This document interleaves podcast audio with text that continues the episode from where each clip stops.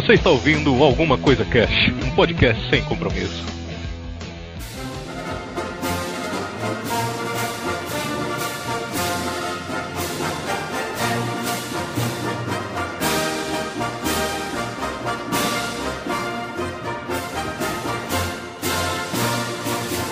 Olá, senhoras e senhores, aqui é o Febrini e a única coisa que eu sei de russo é Baby, baby do Biru Leib Leib.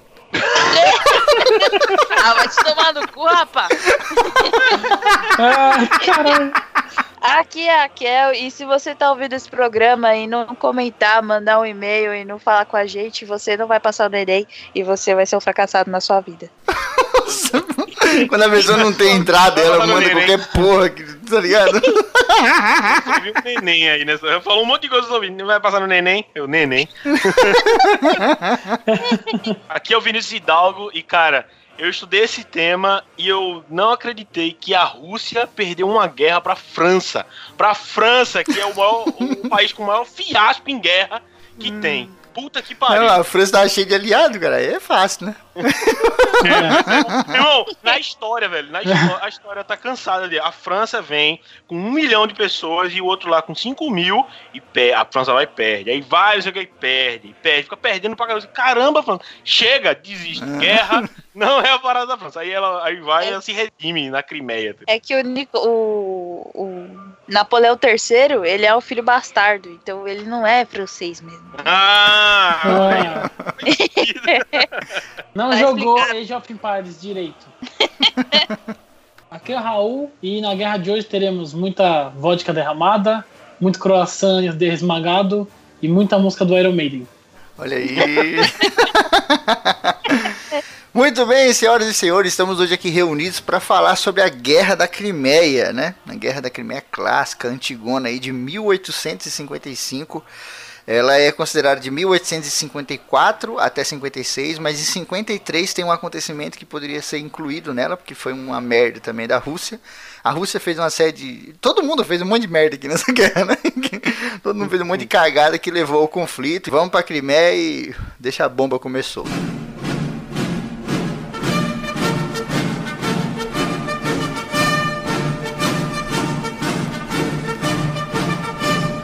A Guerra da Crimeia é uma guerra cheia de motivos reais e irreais, né?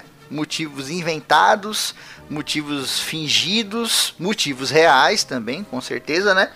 Mas é, o, o, primeiro motivo ali pegando a parte da Rússia, né? Vamos começar falando de Rússia e Império Otomano. O Império Russo, né? A gente vai chamar de Rússia, você já sabe que é Império Russo. E se a gente falar aliados, você já sabe que é França, Inglaterra e Império Otomano o, os russos chegaram ali, o Nicolau I, e falou assim: Olha, a gente está muito preocupado com os povos cristãos. oh, meu Deus, que preocupação. Estão lá em Jerusalém. Mais aspas. Mais aspas né? Muito tá preocupado. preocupado. é, com os povos cristãos em Jerusalém. Então o que a gente vai fazer? A gente vai descer né, pelo mapa. Abram, abram aí o Google Maps, como eu sempre peço para quem está ouvindo e vai lá na região da, da Rússia, da Crimeia, dá um zoom out ali para pegar a Rússia, Crimeia, Turquia, Mar Negro. Então a Rússia falou: a gente vai descer até lá, né? Só que os caras começaram a expandir muito pro oeste, com tropa e o cacete, chegando ali no Rio Danúbio, sabe? Invadindo mesmo ali para regiões totalmente fora, quando ele podia simplesmente descer, né, pelo lado direito do Mar Negro e ir para Jerusalém em dois palitos. e aí você vê qual era a intenção. A intenção era contornar o Mar Negro para a esquerda e chegar a Constantinopla, que era a capital do Império Otomano. Não é né? culpa dele, ele usou o Waze, por isso deu é, errado. É, né? Pegou um Uber errado ali. e aí já um táxi lá no É, e aí já deixa clara a intenção, né? É tomar Constantinopla, causar uma crise, causar um, um, golpe e tal, e derrubar aquela porra toda e anexar o Império Turco Otomano ao Império Russo, que aí ia ficar gigantesco, né? Que a Rússia já é imensa é, pra caralho. Que ele, vai, ele já vem com problema aí, isso aí é aquela coisa que sempre vai virar, tipo uma bola. Guerra é sempre uma bola de neve, né? Tipo, problemas hum. anteriores. E um desses problemas anteriores que tava tendo problema com a Jerusalém, que a França, né, e a Rússia que tava problema porque um era monge e outros eram padres, né? E eles estavam tendo problema entre um ou outro para tipo decidir de quem que era aquele lugar, né? Na, na verdade, Jerusalém e Nazaré, que é duas cidades de, de Israel. E aí o Nicolau I ele usou essa desculpa, né? Tipo, ah, vamos lá ajudar nossos é, cristãos da, da Rússia e vamos ver, né, pra, pra ver o que, o que dá. Mas na verdade era só, ah, vamos ver que tem um mar negro Pretexto, aí. né? É um É. pretexto. Então ele veio com essa desculpinha de, é, como chamar? Problema religioso, né, pra tipo, ajudar seu próprio país, mas é tudo desculpa só pra fazer um expansionismo. Sim, com certeza. E ele se escora também no fato de que a Europa é mega cristã, né? Então ele falou assim, meu, tudo bem, a gente tem os ramos, né? Tem as ramificações do cristianismo e etc. Mas de um modo geral, a galera vai querer vir ajudar, né, cara? A galera vai ajudar. E todo mundo já tinha meio que aquele trauma do Oriente Médio, né? Que até hoje o pessoal tem na Europa, hoje até o pessoal dos Estados Unidos tem, depois de 11 de setembro e tal. Tem todo aquele clima e nego já imagina o cara de turbante, de bigodão, aquele pirata clássico, não sei o quê. Só que os interesses humanos vão muito além de, de apenas religião, né, cara? E o Império Turco Otomano, por incrível que pareça, era um império mega, de, tipo, a, a religião era mega vasta, sabe? Eles não tentavam impor religião nenhuma, eles respeitavam muito mais do que as pessoas imaginam. E a Europa falou assim, meu irmão, se os russos descer ali e conquistar tudo, a gente vai se fuder. Então a gente tem que fazer alguma coisa, né? Então a França toma as dores do, do Império Turco Otomano, que pede ajuda, e a Inglaterra vem junto. com A Inglaterra tinha uma política recente de manter a Europa do jeito que ela tá, né? Manter as fronteiras como elas estão. E a França veio com Napoleão III, que tinha acabado de tomar o poder na França, né? Napoleão III era sobrinho do Napoleão clássico lá, o fodão. Ele tinha Que sido não chega nem eleito, perto, né? não chega nem Não chega perto. nem- E por isso É. realmente queria entrar na guerra, porque ele não chegava nem perto. Ele tinha sido eleito de uma forma democrática, né? Eleição direta, tudo bonitinho, não sei o É, quê. foi um do, demorou, acho que foi um dos primeiros a ter conseguir Uhum. é, se eleger de voto direto. E aí depois ele percebendo que não ia poder se reeleger, né? O pessoal não ia dar o direito de reeleição, ele decide dar um golpe e cria o segundo Império Francês. E aí o cara para poder mostrar para todo mundo que ele era foda e que o império dele seria foda, tentando se estabelecer de novo ali, né, como um, um grande lugar, a França, um grande império, ele cai de cabeça nessa guerra aí contra o Império Russo lá para expulsar a galera do, do leste da Europa É- primeiro, é né? interessante ah, o motivo do, do Império Britânico querer se meter é que na verdade ele estava começando a ter é, relações internacionais com o Império Otomano, né? Em questão de, principalmente o Império Otomano tem muita coisa de merca, é, mercado te- textil, né? Que esse lugar que a Rússia queria expandir, que na verdade fazia parte do Rio Danúbio e também do Mar Negro, lá é um ponto muito importante de mercado, né? Que- Questão de enviar e tal. E eles também estão começando a ter relação com o Império Otomano e com a Índia. E por isso, era um caminho que, se caso a Rússia conseguisse pegar, ia dar, ou eles não ia deixar né, ter esse mercado, ia cortar logo, ou eles ia cobrar um puta, né, puta taxa pra fazer passagem. Sim. E aí, tipo, eles, eles viram que, porra, a, a Rússia tá querendo comandar a porra toda, então vamos entrar nessa merda também. É que, tipo, a Rússia, ela não tem. Ela é grandona e tal, só que ela não tem muita saída marítima, tipo, marítmica. E, tipo, ela sai lá pra cima no Ártico e lá do outro lado já no, no Japão. Mas se você for pegar a capital dela, que fica mais perto da Europa, dali daquela parte, pra você hum, enviar alguma coisa pra outro país, fazer algum tipo de exportação, dá um trampo do caramba e tem que passar por outros países, por outras fronteiras. Então, tipo, eles pegarem esse território e ajudar pra caramba, no caso, é uma estratégia muito boa pra eles, né?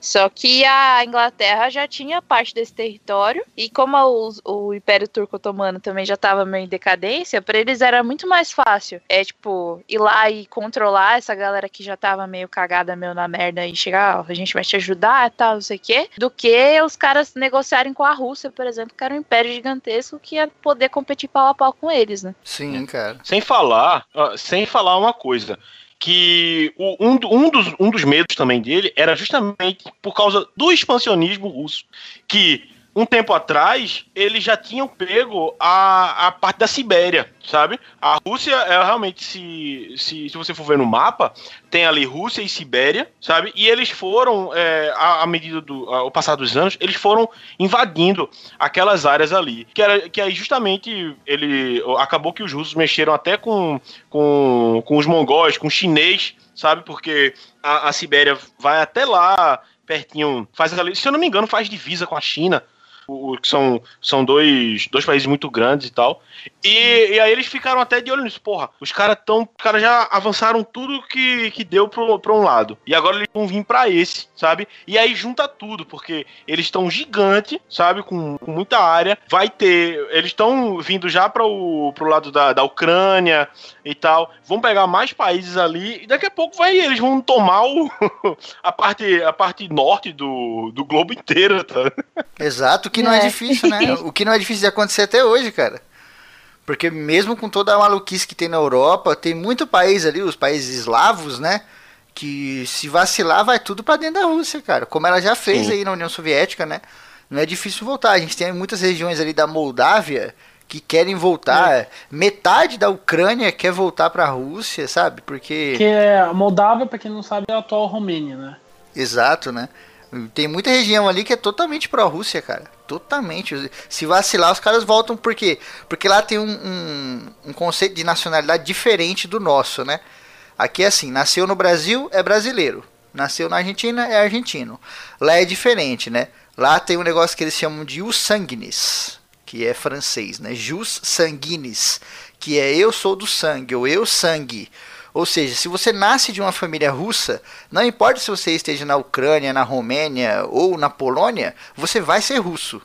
Se você nasce de uma família é, russa na Crimeia, você vai ser russo. Então o conceito nacional é diferente, né? A gente aqui é jus solis, jus solis, que é eu solo, né? Então eu sou do solo, nasci no Brasil, sou brasileiro. Foi um, um, conceito criado lá em Atenas, né? Em Atenas que era muito apegado a isso. Mas por esse negócio do sangue, que até a Rússia e aqueles países eslavos são conhecidos como estados multinacionais.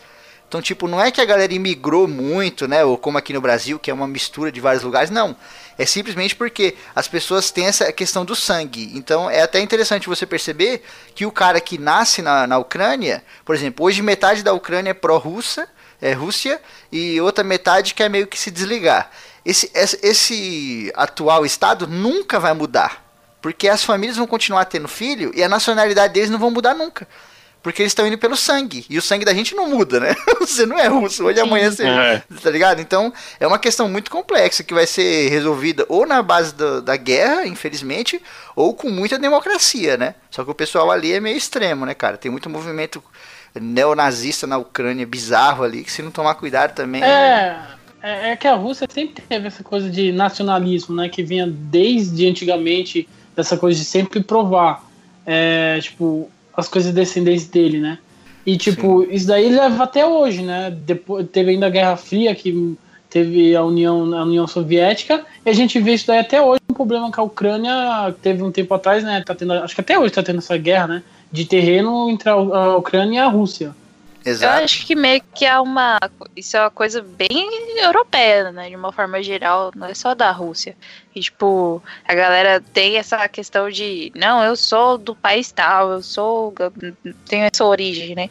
Tipo, tanto que tinha essa discussão, né? a gente falei brincando aí que o Napoleão III era o filho bastardo, não era parente do Napoleão, mas a galera, os historiadores de lá, realmente uma briga para saber isso, se era realidade, se eles eram parentes, se não era, porque eles não pareciam muito. Mas aí foram. Os caras pagaram um estudioso, a família lá, Bonaparte, os descendentes, alguma coisa assim para poder fazer o estudo genético do cara para saber se ele era realmente do sangue ou se não era, né? E aí descobriram que não. Aí ficou Sim. um rolão tipo, meu Deus, e agora? Mas aí, tipo, o, o, Napoleão III, mesmo que ele não fosse do sangue da família, ele continuaria sendo francês, tá ligado? Essa é a grande diferença. É. A nacionalidade dele é não estava implícita no sangue, como é o caso de países eslavos, principalmente Rússia, Bielorrússia, Ucrânia, Crimeia, sabe? Então tem uma uhum. diferença muito grande. É a nacionalidade mesmo. A nacionalidade é estipulada pelo sangue. É uma coisa muito diferente pra gente aqui no Brasil. Muita gente que tá ouvindo deve estar tá falando: caralho, não tinha a menor ideia de que isso existe. Mas lá é uma coisa mega comum. E por isso que tem essa merda toda. Tanto que quando os russos aqui na guerra invadem a Crimeia, não muda praticamente porra nenhuma. Por quê? Porque era todo mundo russo. é como se a Argentina tivesse cheio de brasileiro e do nada a gente invadisse a Argentina. Vai mudar o quê? Nada É tudo brasileiro. Só vai mudar o nome e o desenho no mapa. Vão tirar um risquinho lá que separa. tá ligado? É, é. é, muito doido, assim. Então, não teve muita repressão ali na área, né? Quando a Rússia vem invadindo mais ali é, pro, pro oeste, chegando mais perto de do Áustria, o que hoje é a Alemanha, etc. Nem chegaram tanto pra cá, né? Mas vindo pra lá, a galera da Europa já falou: vamos empurrar esse filho da puta pra lá, porque aqui não tem essa de. E o sangue nisso, não, maluco. a gente tem que segurar. E outra, o é Império Otomano já tava mal das pernas, né? O Império Otomano já tava na merda. Então a galera falou: Meu, eles já estão na merda. Se a Rússia tomar conta, vai ser muito mais difícil a gente tirar a Rússia de, de, de, da cena, né? Do jogo. Se a gente ajudar o Império Otomano quando ele cair, a gente pode jogar isso na cara e pegar as regiões que caíram pra gente, distribuir, e realmente foi o que aconteceu, né? Até um prelúdio da Primeira Guerra com a divisão mal feita, até na Segunda Guerra, o que aconteceu também ali no Oriente Médio e tal, com outras divisões de merda na África e etc, né? Justo. Aí você vê como é essa questão de da relação entre os países, de como você vê que essa guerra, esse momento, é um, é um, é um reflexo meio borrado de como tá hoje, sabe? De uhum. onde a galera, porra, olha aquele país ali se eu, eu ficar. É, se ele ficar mais pro meu lado, quando ele cair, quando as coisas ruírem lá, eu vou poder botar minha mão lá, sabe? Aí você vê como as coisas estão tão grande. É, ficou. Foi passando o tempo e tudo ficou maior, sabe?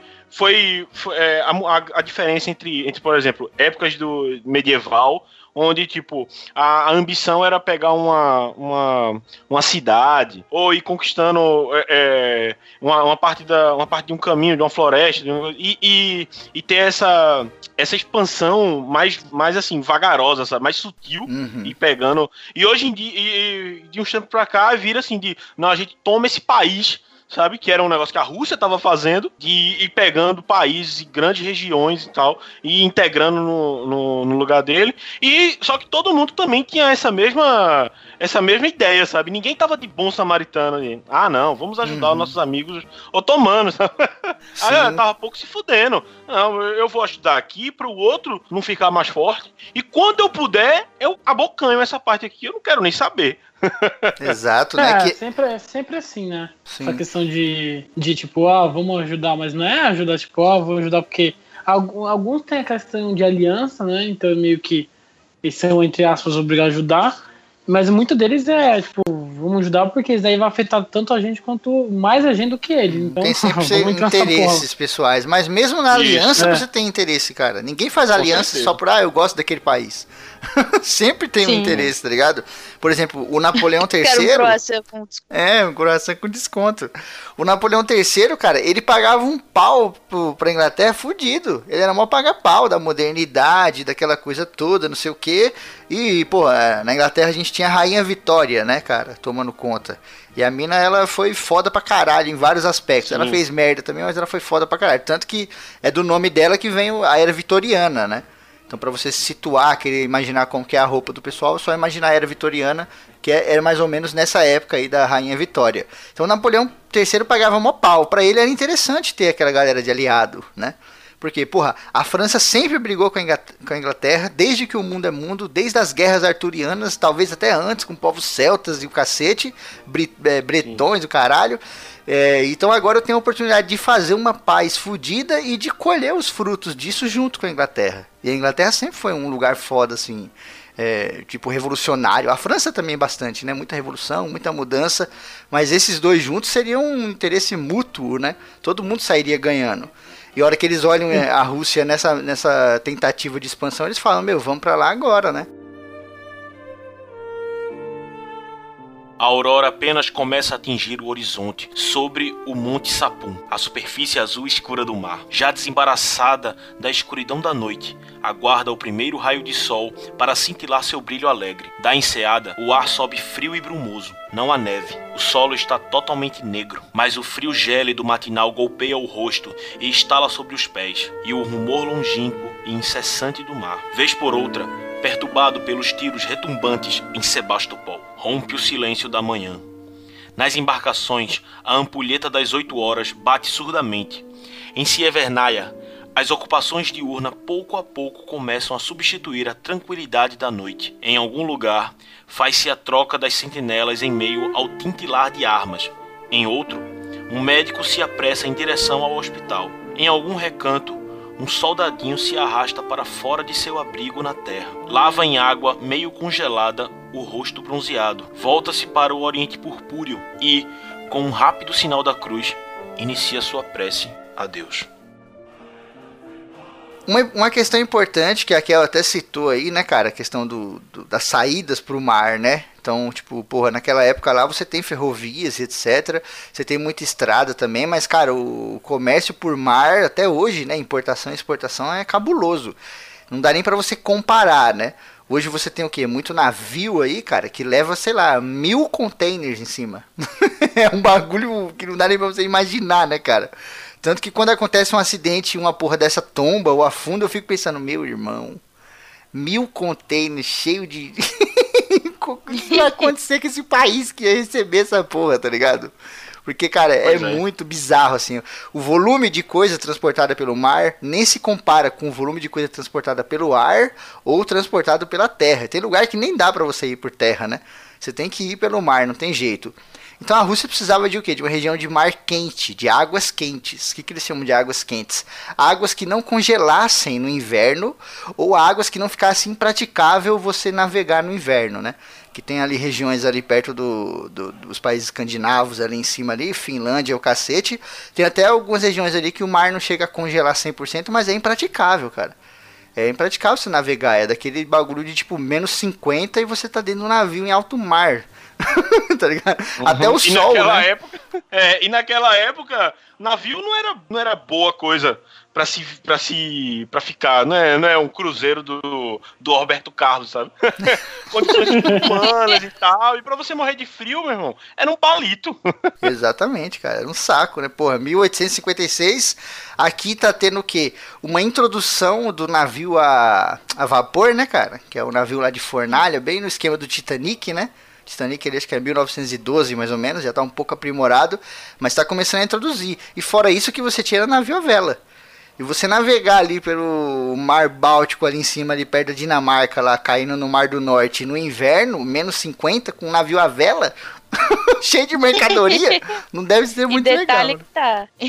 que tá. tá. O navio a vapor está sendo introduzido, mas ele está sendo introduzido na Inglaterra. E lá na, na Europa, ali, bem no, no. bem mais pra cá, pro ocidente.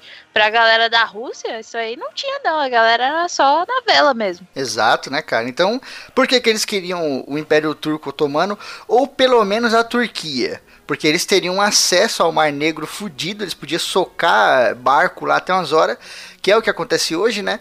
Em 2014 a Rússia tomou a Crimeia de volta aí, o Putin deu um drible do Ronaldinho lá em todo mundo. E aí o pessoal foi dormir, quando acordou no outro dia já tava bandeirona na Rússia lá, ninguém entendeu nada. E ninguém. Falou! Né? E hoje o Mar Negro tá lotado de navio russo, acho que é um dos lugares que tem mais navio russo. E aí o Putin faz toda uma política lá de, ó, é o navio da OTAN, é o navio do mundo e coloca bandeirinha. Se você escrever aí é, é, frota russa no Mar Negro, no Google, certamente você vai ver um monte de navio com as bandeirinhas penduradas, como se fosse bandeira de festa junina, né? E cada uma dessas bandeiras é um país, assim, tipo representando, olha gente, isso aqui é uma, uma marinha do bem, tá ligado? A serviço do mundo. Mas na verdade é só uma marinha para proteger os meus navios que estão andando pelo canal de Bósforo aqui fazendo comércio, né? De relação internacional, né? Tipo, você está invadindo meu terreno, mas não, não tô invadindo. A gente é da OTAN, a gente é de boa. Exato, tô defendendo, né? Não tô invadindo, tô defendendo. ah, então eu posso fazer comércio aí no Mar Negro também, né? Ah, não, aí também você tá querendo demais, né? Não, não precisa. A gente já. Azedou o pé do frango. Exato, né? Depois que o pessoal falou isso daí, essa, a Batalha de Sinop ela é considerada o estopim da Guerra da Crimeia, né? Foi, foi o que considerou que deu o boom pra você falar, agora eu vou começar essa porra dessa guerra, que foi quando os navios do Império Russo invadiram né, o Mar Negro, que até então estava com o controle da, do Império Otomano, e simplesmente tocaram foda-se e começaram a atacar várias fragatas corvetas do Império Otomano. Exato. E aí, né? tipo, mas tipo, foi muito de surpresa, sabe? O pessoal tá lá do nada, o pessoal invade e começa a atacar tal. E uma desgraça, porque o Império Otomano perdeu todos os barcos, tá ligado?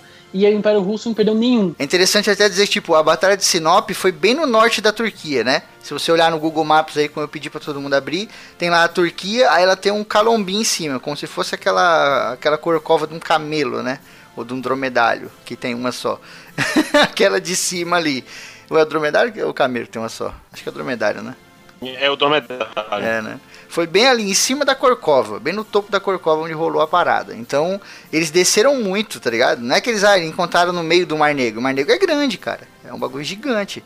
Foi lá na Turquia mesmo. Eles foram até embaixo, chegaram lá nos portos e regaçaram.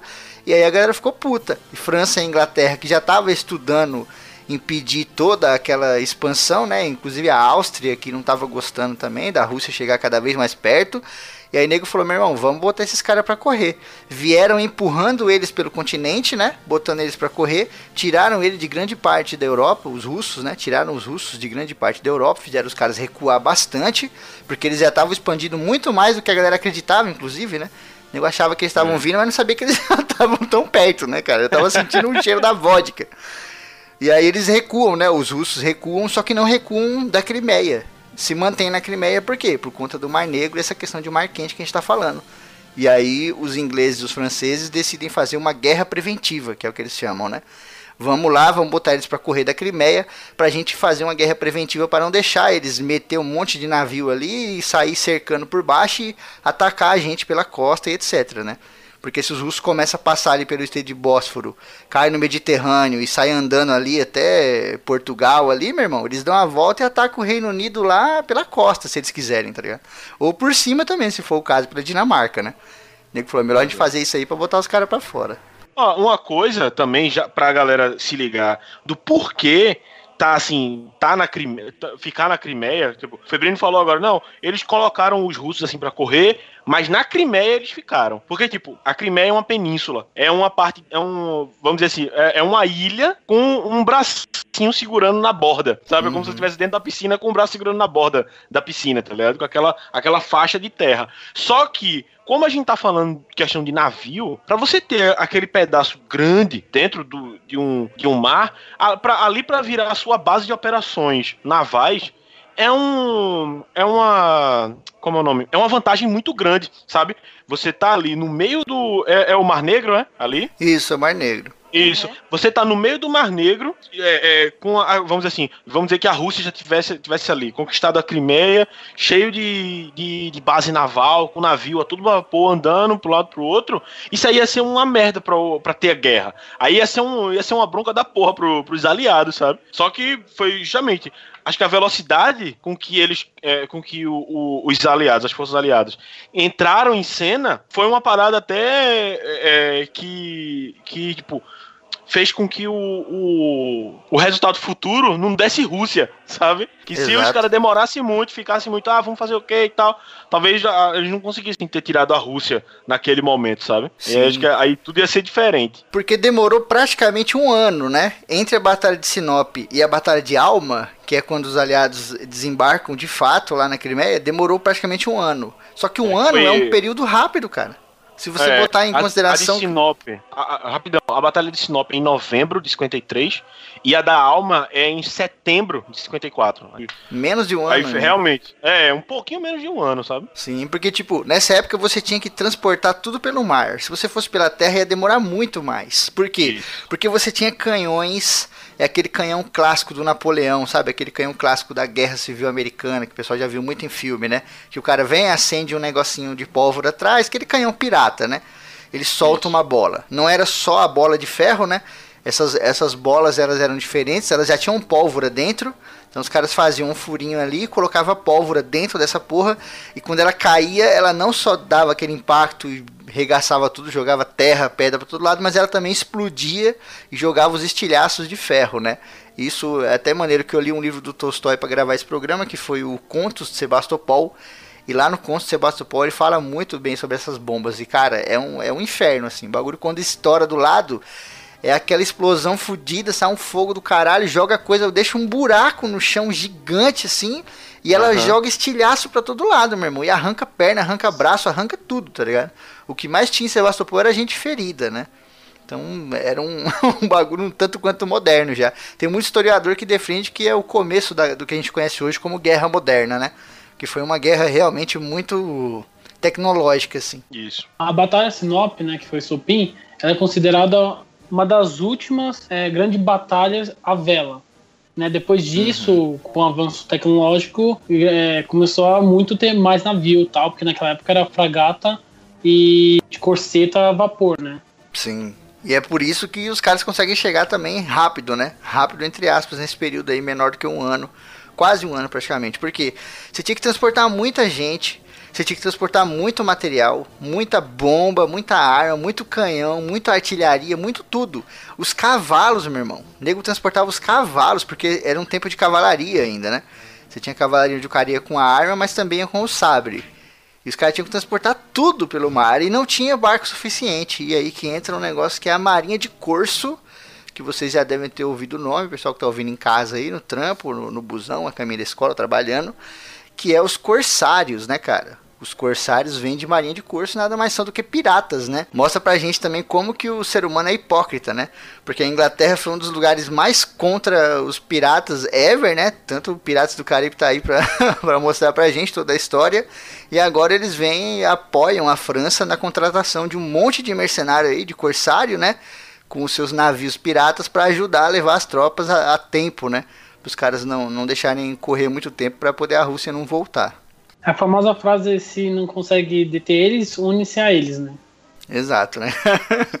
e aí os caras conseguem vir desembar desembarcar ali na Crimeia. Vem, os aliados vêm, desembarcam na Crimeia de fato, né? Eles, a, intenção deles era chegar ali em Sebastopol, arregaçar tudo, mandar umas bombas, desembarcar do lado e tomar. Só que quando eles chegam, eles falam: tem russo pra caralho. não vai ser tão rápido assim, não. Porque Sebastopol é um forte tá muito bem guardado, tá cheio de bomba, cheio de arma, cheio de tudo. Tanto que em volta do forte que tinha mais canhão assim do que pedra, tá ligado? Era muita, muita bomba mesmo, artilharia pesada. E para você chegar em Sebastopol ainda tem um canal no meio que se você entrar de barco naquele canal você tá fudido. Porque nego vai jogar bomba até umas horas. Lógico, a galera jogava bomba para dentro de Sebastopol também, né? O bombardeiro é constante. O Tolstói fala muito bem isso no livro. E o Tolstói é legal que ele escreveu o livro e ele serviu nessa batalha ele serviu lá dentro de, de Sebastopol. Então é muito maneiro ver o relato dele. De que você está tomando café da manhã e daqui a pouco cai uma bomba assim, atravessa três andares para baixo de onde você está e estoura e mata todo mundo lá embaixo. Você está no terceiro andar de uma casa e você fala, caralho, como assim, mano? Eu tô aqui comendo um, uma melancia aqui e faz uma porra dessa. Nossa. É, porque essa questão né, do Tolstói falou, a Guerra da Crimeia foi uma, uma guerra meio mal planejada, porque, tipo, eles estavam tentando arranjar um terreno meio fechado demais, né? Então, tipo, não tinha lugar pra você meio que se esconder, tipo, que na, na, Primeira Guerra teve as trincheiras, só que como eram áreas abertas, né? Você, beleza, você conseguia até um pouco se defender um pouco melhor. Nesse caso, não, tipo, qualquer lugar que você tava era uma guerra constante, porque você tá lá, como o Febem falou, você tá lá de boa tomando café, do nada cai uma porra de um, uma bola de canhão em você. Exato, né? Porque, tipo, esses fortes, eles eram antigos, né? Sebastopol é um forte antigo e tal, e vem muito da, daquela coisa militar medieval, né? Daquela cultura medieval e tal. E o alcance de uma bomba, principalmente a Inglaterra e a França que estava vindo com armas mais, é, mais bem desenvolvidas, principalmente canhões e tal, é muito maior do que qualquer arma militar, né, cara? Apesar que os trebuchets militares, eles mandavam a porra da catapulta na cara do caralho, né? A pedra. Mas mesmo assim, né, cara, quando você bombardeia, é totalmente diferente. Ainda mais com essas bolas de canhão repletas de pólvora, que era uma, uma espécie de inovação, você danificava muito mais, não tinha muralha que segurasse, né? Então, é, esse conceito de, de, trincheira que o Raul falou da Primeira Guerra, ele foi muito usado aqui na Guerra da Crimeia também. Tem um historiador que defende que foi o precursor da Primeira Guerra Mundial, tá ligado? Que lá foi guerra de trincheira mesmo, mas aqui você tinha que fazer, porque você não tinha outra solução, cara. Você estava em campo aberto, os caras estavam em cima de uma colina, que era uma estratégia que a Rússia usou muito, né? Ficar nos lugares altos com artilharia. Você não tinha o que fazer, ou você cavava uma trincheira e se protegia ali com um saco de areia ou qualquer coisa assim, ou então você tomava no cu, cara, porque a bomba vem de cima, você não tem o que fazer. Para você subir até os caras, você leva tiro, porque também tinha infantaria. Era muito complicado, então a, a trincheira foi muito usada, assim. Não foi tanto quanto na Primeira Guerra, mas tiveram que usar, né? No cais, movem-se ruidosas multidões de soldados em veste cinza, marinheiros em negro e mulheres em estampas multicores. As velhas camponesas vendem pequenos pães. Os mujiques russos, com seus samovares, gritam: Esbitem quente! E aqui mesmo, sobre os primeiros degraus, amontoam-se balas de canhão, bombas, metralhadoras, canhões de diversos calibres. Um pouco adiante há uma grande praça juncada de enormes vigas, peças de canhão, soldados adormecidos, a cavalos, carroças, instrumentos e grandes caixas verdes, sarrilhos para fuzis de infantaria. Soldados, marujos, oficiais, mulheres, crianças, comerciantes circulam para lá e para cá. Passam carroças com feno, com sacos, com tonéis, cruzam um cossaco e um oficial a cavalo, um general em carruagem. À direita há uma rua obstruída por uma barricada, com vãos guarnecidos por pequenos canhões. E ali por perto se encontra um marinheiro fumando um cachimbo. À esquerda há uma bela casa com cifras romanas no frontão, sob o qual se abrigam soldados e civis ensanguentados. Por toda parte você vê rastros lamentáveis do campo de batalha. Sua primeira impressão é certamente a mais desagradável, uma estranha mistura das vidas do campo de batalha e da cidade, de uma bela cidade e de um nojento bivaque. Uma mistura que não apenas não possui nada de belo, mas que dá a ideia de uma terrível desordem. Chega mesmo a lhe parecer que toda essa gente azafamada se agita por não saber o que fazer. E quando eles chegam aqui na Batalha de Alma, eles desembarcam a final lá e descem. E aí os franceses tinham uma estratégia chamada coup de main, que é um tapinha de mão, né, um golpezinho de mão e eles acharam que ia funcionar, eles iam tomar tudo em 5 minutos, só que não deu muito certo, porque tinha muito mais russo do que eles imaginaram, o Sebastopol estava muito mais bem guarnecido do que eles imaginaram. Então eles meio que cercaram Sebastopol pelo mar, para não deixar navio russo nem nada do, do gênero, né, cara? Os caras não tomarem controle do Mar Negro. E a primeira coisa que eles fizeram, os aliados, foi tomar conta do Mar Negro. Aí depois eles por terra desceram ali, chegaram no rio Alma. Mas até chegar no Alma, eles tiveram que atravessar uma caralhada de rios. Eles atravessaram o Buganak, o Caixa, o Belbeck e o Chernaya. E aí eles chegaram no Alma, onde a batalha se, se deu ali por fim. Uma parada interessante da Batalha de Alma foi o rio. Por isso que é, é muito importante. Inclusive o nome do rio é o nome da batalha, o rio Alma, né? Porque os russos montaram todas as defesas na parte sul da Crimeia, do rio, né? Na parte de baixo do rio. E os aliados tinham que vir atravessar a porra do rio para poder atacar. Só que como a gente vem falando, tinha cavalo, tinha artilharia, tinha bomba, o cacete. É, muitos canhões tinham aquelas rodinhas clássicas, né? Que vem de cada lado ali, que o cara vem empurrando, etc. Mas mesmo assim é um peso do caralho para você puxar na terra ter que puxar com cavalo, cacete. Imagina para você atravessar o rio. Então teve que, teve que construir ponte, derrubar. Guerra é muito complexo, cara. Guerra é muito demorado. Por isso que as coisas demoram muito tempo, tá ligado? Hoje em dia, nego vai com um monte de navio pelo mar, solta misto de cruzeiro, cai lá no meio do continente, os caras vão embora, acabou a guerra. é bem diferente do que dessas épocas antigas. É, quando né? eles não quando eles não tacam uma bomba nuclear, né? É. Exato, né, cara? Que, é, tem, tem avião e etc. que é muito mais rápido. Mas eles desembarcam ali, vêm pelo Alma, os russos fazem a, a, defesa na parte de baixo do rio. E uma coisa interessante que vai se repetir durante toda a guerra é que os russos tinham essa estratégia de tô num ponto bom, é impossível os caras me pegarem aqui. Isso é um erro, né? Principalmente numa guerra dessa aqui que é uma movimentação de tropa muito intensa, né? Já é uma herança que o Napoleão deixou. Napoleão acabou com aquele conceito de guerra de carga que ia um correndo contra o outro, negócio bem medieval mesmo, bizarro, e separou em, em, vários blocos o exército, né? Tanto que aqui o exército tinha guerras e batalhas que chegava a ter 40 partes diferentes. Então, esse monte de parte você vai é, mexendo como se fosse num tabuleiro de xadrez, né? Coloca um ali, um aqui, um ali, um você vai mudando completamente o cenário da batalha. E os russos decidiram ficar na deles esperando. E aí as porras dos franceses começam a conversar com os britânicos e falam, ó, a gente vai vir é aqui pelo pela costa, né? A gente vai começar a descer pela costa. Vocês entram um pouco mais no continente e começam a tentar flanquear pelo lado direito. Sim. Foi praticamente, foi praticamente um, uma parada assim de três, com três frentes. Os ingleses eles foram, bateram de frente mesmo com o, os russos. Só que vinha um, eles mandaram para uma parte do exército flanquear, enquanto os franceses, eles também, é, como o Febrini disse, eles estavam mais perto do mar, eles, eles foram ali por dentro também, já convergindo para o, o, outro flanco do, do exército russo, tá ligado? E, cara, aí foi foda, velho. Eles tinham que transpa transpassar o rio, é, tinham que passar o rio e toda aquela, aquela dificuldade tal de, de mover as tropas, não sei o que. Mas o, o, a estratégia dos aliados tava eles eles fizeram com que os russos movessem as tropas dele, né, para defender como eles queriam, sabe? É isso que isso que foi foda, porque ó, manda para ali e tal, não sei o que, como os russos eles não se mexeram, que isso foi uma merda, isso foi um, um, um erro deles. É, vamos dizer assim que o que o, o que o, comandante previu aconteceu, sabe? De você tá lá de boa e vinha a galera, você tem que ir, ó, então vai para lá, vai para lá, não sei o que e aí, meu velho, Batalha da Alma foi, um foi triste pro, pros russos nessa história. Exato, né, cara? Tomaram um cacete, saíram voado. A terceira divisão veio distraindo com a segunda divisão e a quarta divisão flanqueou bonito. Quando, inclusive, o exército hoje em dia ele é muito dividido por essa questão de divisões, né? E o nome divisão, vocês já devem ter imaginado, vem justamente da estratégia napoleônica e de algumas coisas que ele já pegou do Império Romano. Nada mais é do que você dividir o império o, o exército, né?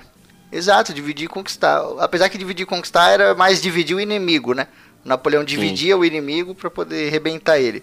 Mas essa questão de divisão vem disso, de você dividir o seu exército. Então tá aqui a primeira divisão, a segunda, a quarta. E aqui, meu irmão, o, o exército russo não tem divisão. Não existe esse conceito.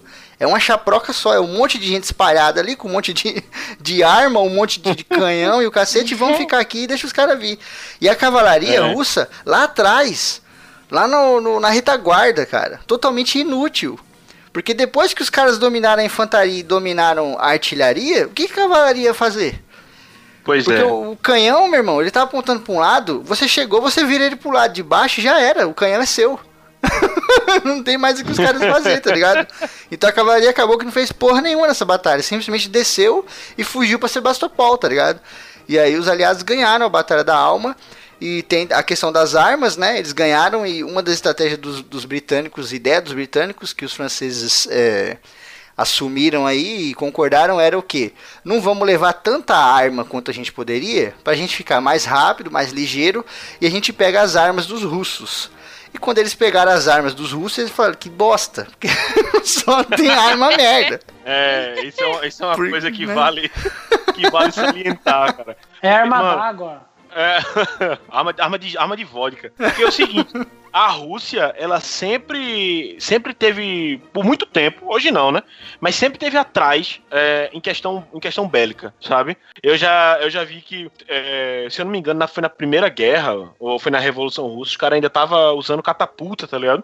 Enquanto, tipo, já tinha arma, arma, arma foda já pra, pra aquele tempo. E os caras usando umas paradas bem arcaicas, sabe? Uhum. É, tem a parada da, do como é, do, da arma que, que era do, do cano, da diferença do, do cano, de cano raiado e cano liso. A diferença, cano raiado, o, o, justamente o, essa diferença dentro do, do, do, cano faz com que a arma tenha a bala, né, o, o projétil, ele saia com mais força, mais, é, mais velocidade e mais precisão do, do alvo, sabe? E cara, numa batalha de, de infantaria, o, essa melhora no, na questão do tiro e tal faz uma diferença foda para chegar a um exército, enquanto, enquanto um russo ele dava um tiro e podia simplesmente a bala errar ou não perfurar a defesa do, do, do soldado inimigo dele, um francês ou um inglês ele, ele tinha, tinha mais precisão e podia finalizar um, um um adversário na, na guerra, sabe? Isso, isso aí, no geral, no contexto geral, quando,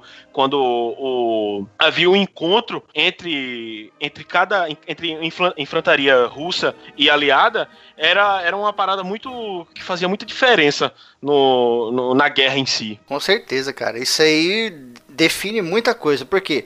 Porque você ganha distância, maluco. Você ganha. De, é, é um conceito do box, né? O conceito do MMA. O cara que tem uma envergadura muito foda, para você chegar nele é muito difícil, cara. E enquanto você fica tentando entrar na defesa dele, você tá tomando soco na cara. Porque você não consegue chegar perto. Como os aliados conseguiam acertar os russos de muito mais longe do que os russos conseguiam acertar os caras, invariavelmente os russos tiveram que deixar as posições deles, tá ligado? Isso aí estragou totalmente a, a estratégia, principalmente porque o pessoal já estava flanqueando ali dos lados, né? Então, e, outra coisa, as armas de retrocarga, que são essas armas que você põe a bala atrás, né? Você tem o fuzil M1A1 lá, a Garand da, da Segunda Guerra Mundial, o, aquele fuzil clássico de legionário também, né? Que você enfia a bala por trás, até o conceito de, de sniper, né? A sniper hoje em dia tem um carregador automático, mas durante muito tempo ela foi essa retrocarga, né? Você pegava uma bala lá do tamanho do seu dedo, enfiava numa câmara e empurrava para frente o ferrolho e puxava para baixo o, o, exército britânico e o exército francês já tinha arma de retrocarga. Enquanto as armas russas era anticarga, que era o que? A famosa que você joga pólvora dentro, aí coloca uma bolinha, aí pega um negocinho, fica socando. Ou seja, os caras que davam três tiros por minuto ainda com a porra de uma bala que ia muito mais longe, ganharam dos caras que davam um, um tiro a cada cinco minutos recarregando essa porra, com uma bala é. que ia muito mais perto e era uma bolinha de ferro, né, cara? A, a quantidade de, da, das forças, né, também, se você for ver a quantidade de russos que, que, que tinham lá, apesar de não ser, de serem mais, né, do que o pessoal estava esperando, mas a soma das forças entre os franceses, os britânicos e os otomanos era muito superior à dos russos. Os russos eles tinham uma, eles tinham uma, uma posição estratégica um pouco melhor, né? Só que como o Febrini falou, como eles não estavam querendo se mover, ficaram presos naquilo ali, achando, ah, a gente tá aqui, a gente vai dar um jeito e a gente vai ganhar. E juntando tudo isso é que deu bosta, né? Os caras saíram bem ferrados. Exato, né, cara? É legal ver que naquela época não é que nem hoje que as pessoas têm uma 47 na Rússia ou uma MP tipo 16 que você batalhoso. Naquela época era tipo é uma frota de, de, de, pessoas e tipo duas fileiras. Então a primeira atirava e depois a segunda já atirava. Agora imagina, os ingleses e os franceses, eles tinham essa arma que o Will falou que era muito mais rápida. Então, Cara, tempo era a coisa mais necessária do mundo. E agora imagina, os caras já atiram, outro, a outra fita já atira, aí enquanto os russos ainda estão lá socando a porcaria do. Que daí depois foi usado na Guerra Civil Americana, né? Porque, claro, a questão da Guerra Civil Americana é uma guerra mais de região, então eles não tinham tanto dinheiro. Você pegar, comparar o Império Russo, que isso aí tem até relação ao problema de globalização deles, né? Que eles eram muito fechados em questão de, uhum. é, de exportação. Então eles não tinham muita relação. E como a França, a Rússia, a Espanha, Portugal, eles tinham essa relação de ficar trocando informação, trocar armamentos, essa aliança, eles era fácil ter. Agora os russos, que eu não sei, até acho, até acho estranho, né? Os russos ser tão fechados, eles queriam fazer expansionismo. Sim. Não, mas se não fosse por necessidades específicas de material, de globalização política, a Rússia estaria fechada até hoje. Acho que o, o, Putin lá, quando ele tem que dar entrevista, quando tem que ir reunião, ele deve falar, ai caralho, vamos lá, né? Não tem o que fazer. é, bem... é, não né? Mas aí o que acontece é que os aliados vencem a Batalha de Alma continuam invadindo a Crimeia e eles falam: bom, vamos continuar no cerco a Sebastopol. A, a guerra da Crimeia ela se resume ao cerco de Sebastopol. Essas batalhas periféricas, essas que a gente está citando e muitas outras que a gente não está falando, porque tinha batalha o tempo inteiro, né? Tolstói fala isso muito bem no livro contra Sebastopol, que era o tempo inteiro tendo batalha, o tempo inteiro tendo, tendo gente morrendo, o cacete. Era informação, né? Porque era uma batalha onde o telégrafo estava sendo utilizado ali Sim. fodamente para mandar informação para lá e para cá, então a informação corria muito rápido. E mesmo com essa informação toda, fotógrafos de guerra, né? Hoje a gente tem fotógrafo de guerra para tudo que é lado, mas nessa época aqui foi a primeira vez que teve na história da humanidade fotógrafo de guerra em campo. O cara tirava foto e sei lá, três, quatro dias depois o cara conseguia publicar no jornal, coisa do gênero. Pra época era um negócio assim, internet, né? um bagulho que ninguém nunca tinha visto antes, né? O que gerou o que a gente conhece hoje como opinião pública, né? Não existia isso na época, né? Porque as informações chegavam deturpadas pelo governo, qualquer coisa. Mas quando você vê uma foto do, do, dos britânicos morrendo e o cacete, aí é, é difícil você segurar a opinião pública, né? Sim. O, até na, na outra batalha, né, que, que, é, que, tem, que ocorre um pouco mais pra frente, que é a Batalha de Balaclava, tem um, alguns relatos aí de, do, dos caras. Tinha um cara que era um jornalista aí do The Times, que ele falou, ele, ele tava como correspondente de guerra e ele começou a denunciar esse tipo de. a forma como os oficiais britânicos tratavam os soldados, né? Que, tipo, uhum. os caras ficavam lá, tipo, a Pondeló e os caras se ferrando lá no frio, no, no meio do. comendo o resto, o resto das coisas. Na sujeira, na doença. É. Na merda, é verdade, cara. Isso é muito ruim, né? Isso mudou pra caralho com o conceito, a, tipo, o conceito de, de luxo, assim, pros generais, os comandantes. Ele foi mudando com o decorrer do tempo, ele sempre vai e vem, né? Daqui a pouco você tem os generais, os comandantes muito participativos, aí depois volta esses caras meio frufru, cheio de 9 horas, quer ficar ali sentado na almofada. Aí depois vem os caras porra louca que vai lá pra batalha, e aí sabe, tipo, Napoleão era um porra louca que ia lá pra batalha. Aí você tem outros caras que não gostavam de nada. Se pegar a guerra medieval, Esparta, o cacete, tinha uns loucos que gostavam de ir pra batalha. Alexandre o Grande também, é, o exército romano, os, os generais iam pra batalha, mas era uma mistura de vou bater e vou ficar no, na minha almofadinha também. Então sempre teve essa questão. Mas aqui na guerra da Crimeia, né, cara, a gente tá falando da época vitoriana, aquela guerra clássica vitoriana, os caras tudo bigodão, bonitinho, cheio de medalha, fazia questão de andar cheio de medalha não queria se sujar de barro nem nada, né? É. Sim, isso daí, isso daí dá um problema depois, né? Pela falta de comunicação com os soldados. Porque se você fica lá no seu bom e bom e não fala, e pelo fato de ter uma guerra muito, como fala, é, de questão de estar tá muito movimentada. Então, essa questão de você toda hora ter que passar informação, a chance da informação chegar lá, porque a porcaria de uma, uma bola de canhão cair no o cara que tá passando informação e mensagem é muito maior. Então isso daí dava uma relação ruim entre os generais, os marechais com os soldados, né? Exato, cara. Essa guerra foi muito importante para o mundo, cara. Ela gerou muita, muita controvérsia, sabe? A questão da informação foi uma parada essencial, assim. Acho que foi uma parada que o mundo realmente começou a dar valor para isso, né? Hoje em dia a gente sabe que informação vale até dinheiro, né, cara? vale milhões de dólares aí. Mas na época lá, acho que o primeiro conceito de que informação em tempo real, o quanto mais rápido possível valia alguma coisa de fato, não só para a meio militar, mas como para o país mesmo, né, cara? Sobre notícias e coisas do gênero, né? Mas aí a galera olha para é, Sebastopol e fala: essa ainda tá muito bem guarnecida, não vamos conseguir sair de lá, vamos descer e vamos lá para Balaclava, né? Balaclava era um, um, por, um porto muito importante, né, cara? Que tinha pouca gente morando, mas era um porto que você podia é, chegar e sair com navios. Para os aliados, isso aí era puta, essencial, né? Ainda era perto de Sebastopol a gente vai precisar chamar mais gente, a gente vai precisar chamar mais material, vamos ter que tomar conta de Balaclava e defender Balaclava a todo custo. E aqui acontece uma parada maneira na guerra, que é o que? O exército dos aliados descendo, olhem aí no Google Maps de novo, pessoal que está ouvindo aí em casa, eles descendo ali pela é, Sebastopol, eles foram lá para baixo, Balaclava, enquanto isso o exército russo, que estava vindo de reforço lá da Rússia, passando por eles e indo para Sebastopol. Os dois exércitos meio que se cruzaram sem saber, tá ligado? Um descendo e o outro passando por trás. E eles não tiveram conhecimento até vários dias depois. Até vários dias depois que essa galera que chegou em Sebastopol ficou sabendo que o pessoal tinha descido. E eles falaram, mas por onde que eles passaram? Ah, passaram ali pela esquina da, da macieira. Aí o cara, porra, mas não passou por lá uma hora depois.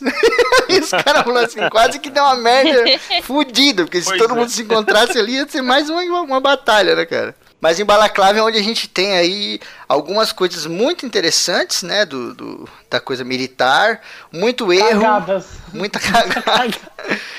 é, que foi a carga da brigada ligeira, né? Por uma série de erros de comunicação lá dos ingleses, porque o pessoal estava localizado assim. Tinha um vale e os russos estavam no final desse vale. A, a princípio eles estavam do lado direito e do lado esquerdo, né? Depois os aliados conseguem tomar conta ali, mas no começo era meio que isso.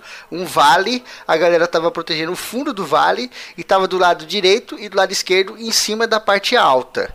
E aí lá embaixo do, do lado oposto, ao lado russo, dentro do vale, estava o exército britânico, né? Porque os franceses tinham ido para... É, deixa eu ver o nome do lugar aqui. Camiche. Os franceses tinham ido para Camiche, que era um lugar que ficava embaixo de Sebastopol, né? Um lugarzinho que eles iam dominar ali, enquanto os britânicos foram para Balaclava. E aí, por um erro de comunicação, os caras mandaram a brigada ligeira para cima dos russos, de artilharia e o cacete, tá ligado? Então, foi um erro até hoje lembrado, né? Os historiadores sempre falam desse erro aí, e foi uma coisa muito parecida com o final do último Samurai lá com Tom Cruise, né? A galera de cavalo e espada correndo pra cima de negro com metralhadora giratória e canhão e o cacete. É, só que lá é diferente porque era mais, tipo, pela honra, né? Vão morrer na honra e é na batalha, né? Aqui Exato. não, aqui foi, aqui foi tipo, que que tá acontecendo? Ah, mandaram, o Lorde lá mandou a gente descer. Ah, então vamos descer. Aí começa a descer, você só vê uma, tipo, uma frota gigante de, de frota assim, não. Uma muita, muito russo, né? Tipo, já preparado e veio um bando de gente a cavalo da, da Brigada Britânica. Você acha que os caras iam ficar parados? Os caras começaram a meter bala. Sim, mas eu, eu acho que esses caras aqui da Brigada Ligeira são tão honrados quanto os samurais, tá ligado? Porque, meu, a ordem veio, os caras não pensou duas vezes, meu irmão. Tá ligado? A ordem veio, eles falaram, mano, a gente é soldado, vamos executar essa porra e acabou. Vamos morrer, é. vamos, mas foda-se. Então eu acho que eles foram foda pra caralho. é, e, e, tem, e tem sempre aquela, aquela questão de tipo, é, eles pensam, porra, os caras que estão. Os, os nossos superiores, eles estão numa posição muito melhor para conseguir ver a, o desenrolar o da todo, coisa. Né? O tá quadro completo. É, o né? todo. Né? A gente pode até vendo, a gente pode até estar tá vendo a nossa morte certa, mas eles devem deve estar tá um, deve estar tá uma parada assim, uma, um ponto de virada que vai fazer a gente ganhar, tá ligado? Os caras vão apoiado nisso. O problema é que tipo, isso não existia, era era realmente morte certa, sabe? Exato, né, cara? Foi um erro de comunicação mesmo, a galera fez merda. Foi o que a gente falou, né, dessa coisa do dos lords e os generais ficarem lá de bom em vez de realmente acompanhar os soldados para ver a situação, né? Porque não é adianta você ficar lá só vendo o tabuleiro de como tá a posição de cada lugar, você, você tem que ver ao vivo como que tá também. Eu, eu acho que essa informação, até esse, esses erros, né, essas informações, a gente só tem que realmente foi um erro que se desenrolou assim, justamente pelo que a gente falou da tecnologia, né? De ter os correspondentes, de ter fotografia, de ter esse tipo de informação registrada. Porque se fosse como no final a, a aliança, né, acabou ganhando, esse tipo de coisa provavelmente seria omitido. A gente talvez nem ficasse sabendo que, que isso aconteceu. Mas justamente por conta de, dessa batalha ter sido é, extremamente é, tecnológica, né, ter sido visualizada, as informações de, de, os textos serem enviados por telégrafo já para Inglaterra, já para ser publicado, então os caras meio que não tiveram como esconder esse erro. Né? Sim, foi bem transparente, né, cara, do, do quesito de publicidade, de informação e tal, então foi, foi total importância no, no, no, do pessoal ficar até ligeiro com isso, porque esse tipo de erro acontecia à torta direito o tempo inteiro, só que nego omitia, né? Até hoje, uhum. negomite, faz coisa de propósito e etc. Então, é uma coisa muito complicada. Mas tem um, uma coisa boa que saiu desse erro aí, que foi uma música do Iron Maiden, né? The Trooper, né? Pra quem já ouviu.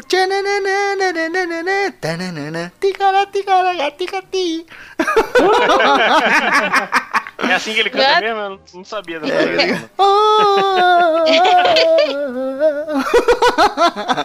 que é sobre essa batalha e tem um pedaço da letra que eu separei aqui para ler para vocês que diz: O cavalo sua, com medo nós corremos, o estrondo poderoso das armas russas, e quando corremos de encontro à parede humana, os gritos de dor dos meus camaradas que caem. Nós saltamos sobre corpos que jazem no chão e os russos disparam mais uma salva de balas.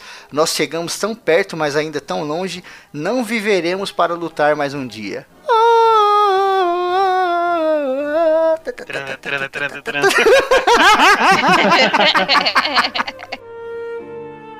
Olhe apenas para esse soldadinho da carroça de carga que conduz ao bebedouro uma troika de cavalos baios. Tão calmo, cantarola algo para si mesmo, que está claro que não se extraviará em meio a essa multidão diversa, que, aliás, para ele não existe. Ele cumpre sua tarefa, qualquer que seja, dar de beber aos cavalos ou carregar as armas com a mesma tranquilidade, segurança e indiferença que cumpriria se estivesse em Tula ou Saransk. Essa mesma expressão você pode ler no rosto do oficial de luvas irreprochavelmente brancas que passa à sua frente, e no rosto do marinheiro que fuma sentado à barricada, e nos rostos dos soldados trabalhadores que esperam com macas nas escadarias da antiga Assembleia, e no rosto dessa jovem moça que, temendo molhar seu vestido rosa, cruza a rua saltando de pedra a outra. Sim, você certamente ficará desapontado da primeira vez que chegar a Sebastopol. Em vão, você buscará nos rostos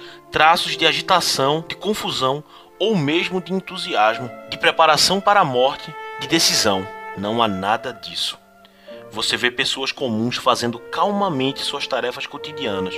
Portanto, é possível que você se repreenda por sua excessiva euforia e venha a duvidar um pouco da justeza das suas ideias sobre o heroísmo dos defensores de Sebastopol. Ideias que se formaram a partir de relatos e descrições de aparências e sons que vieram do quartel de Sievernaya. Mas antes de duvidar, vá aos bastiões. Observe os defensores de Sebastopol no próprio lugar da defesa, ou, melhor, vá diretamente a esta casa em frente à antiga Assembleia de Sebastopol, com suas escadarias, onde se encontram soldados com macas. Lá você verá os defensores de Sebastopol. Lá você verá espetáculos terríveis e tristes, grandiosos e espirituosos, mas admiráveis, que elevam a alma. A Batalha de Balaclava termina com uma vitória que até hoje os historiadores acham meio controverso e tal, né? Mas a grosso modo foi uma vitória dos aliados também, porque deu um prejuízo na Rússia muito foda, mas o que, que o Império Russo fez? Começou a falar para todo mundo que eles ganharam. a gente ganhou, foi foda. Começaram a premiar muita gente.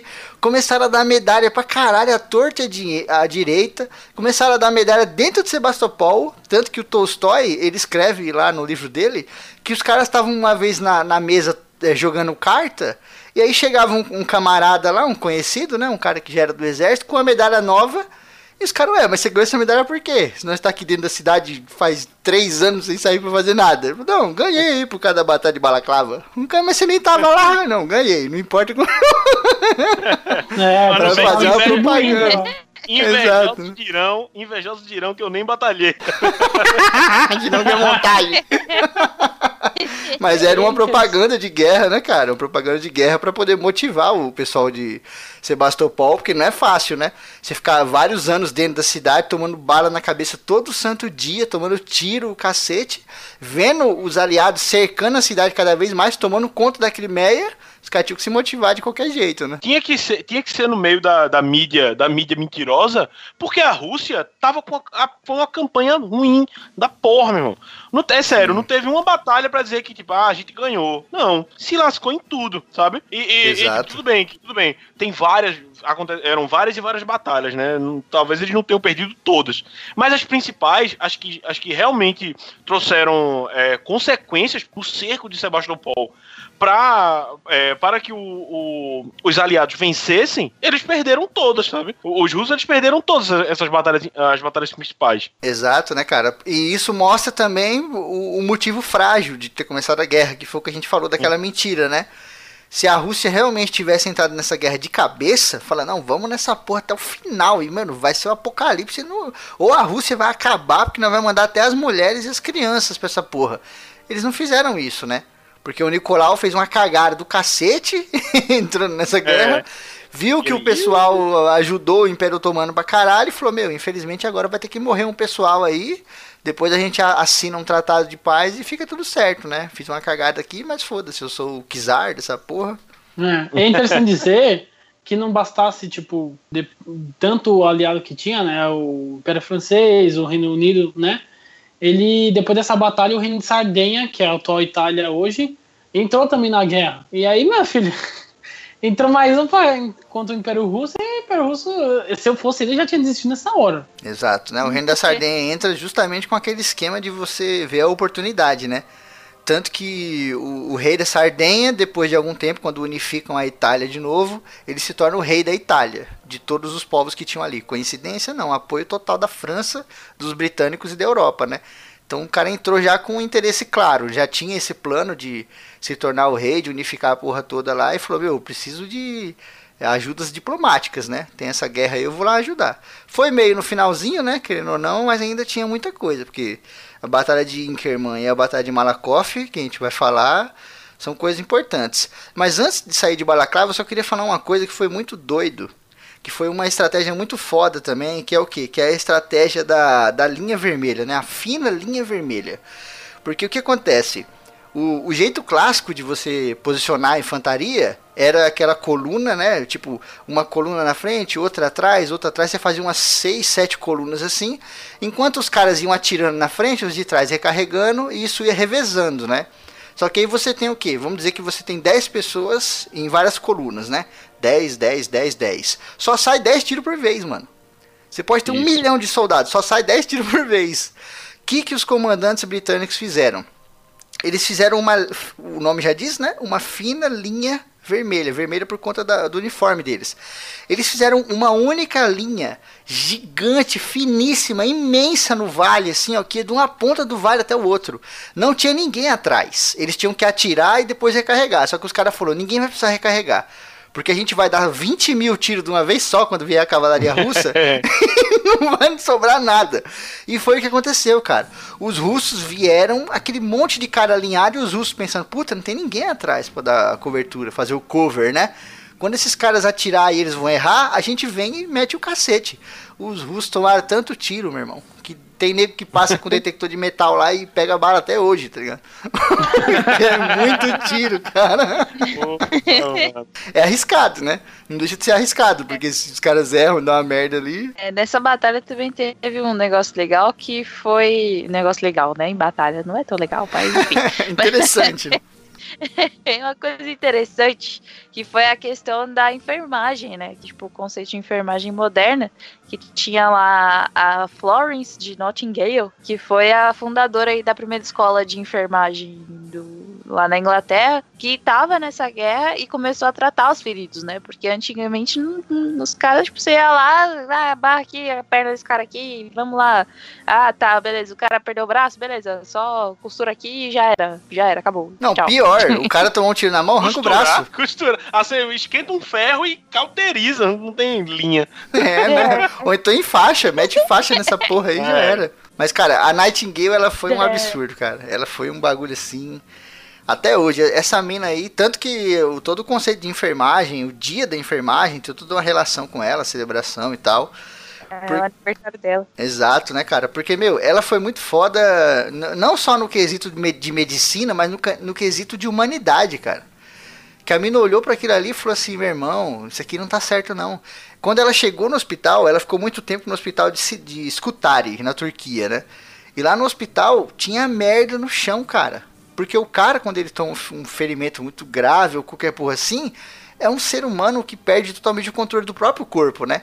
Então o cara às vezes se cagava inteiro, se mijava. Tinha gente que, sei lá, teve um, um estilhaço na coluna e o cara não consegue mais se mexer, o cara caga e mija sem perceber, né?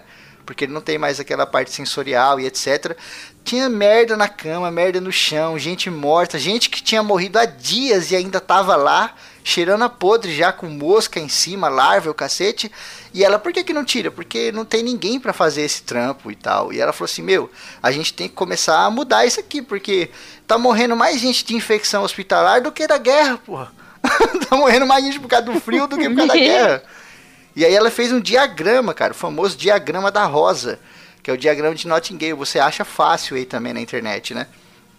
Que foi o seguinte, ela pegou e falou assim, gente, é Ni- Nightingale. A Kel falou Nottingale e agora eu tô com Nottingale na cabeça. É de Rochinol. Exato. Que ela fez o diagrama e mandou pro, pros britânicos porque ela falou assim, gente, olha só esse diagrama. E se vocês olharem o diagrama na internet, provavelmente o Wilde vai colocar na capa, né? Se você olhar na capa aí também vai ter. Toda essa área azul maior é simplesmente morte por é, coisas bobas, assim, infecção hospitalar, porque o cara não foi tratado do jeito certo, porque esqueceu de dar comida pro cara, porque não tinha uma lista de que você tem que dar comida para, ó, tem aqui 100 macas. O cara não dava comida aqui e marcava numa planilha do Excel. Dei comida para maca número 1.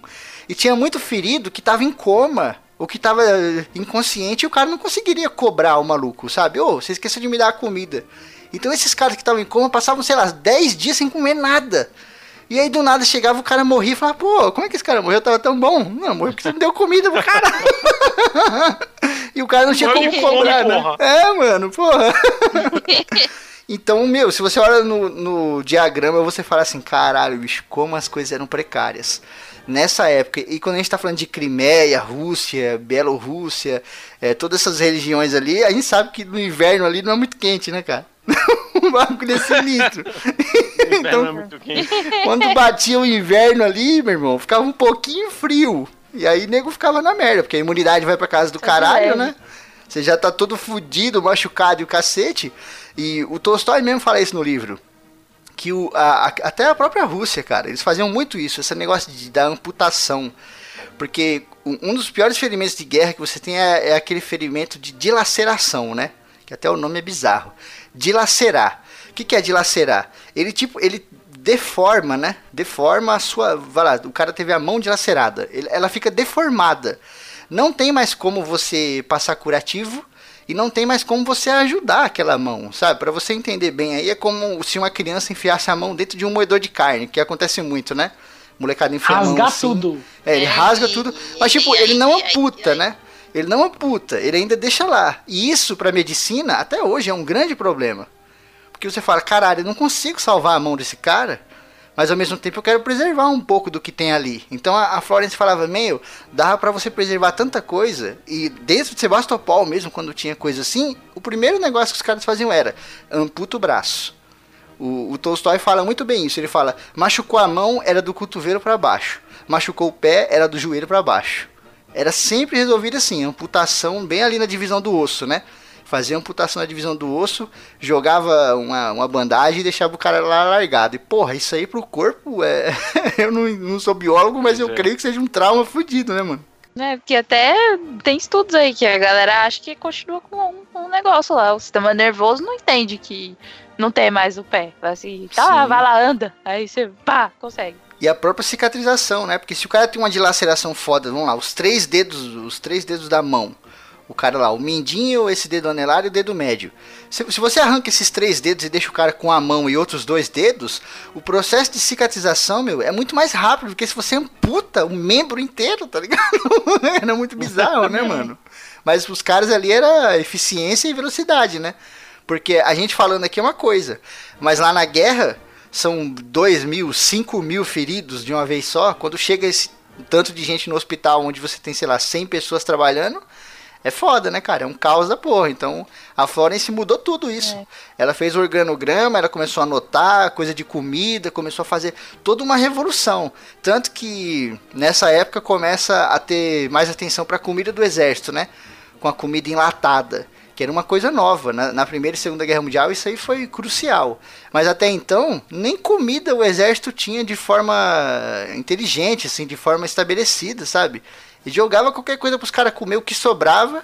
Lógico, os caras de hierarquia maior comiam o que tinha de bom e melhor, né? E o resto comia qualquer merda lá, mas mesmo assim, cara, isso aí também fode tudo.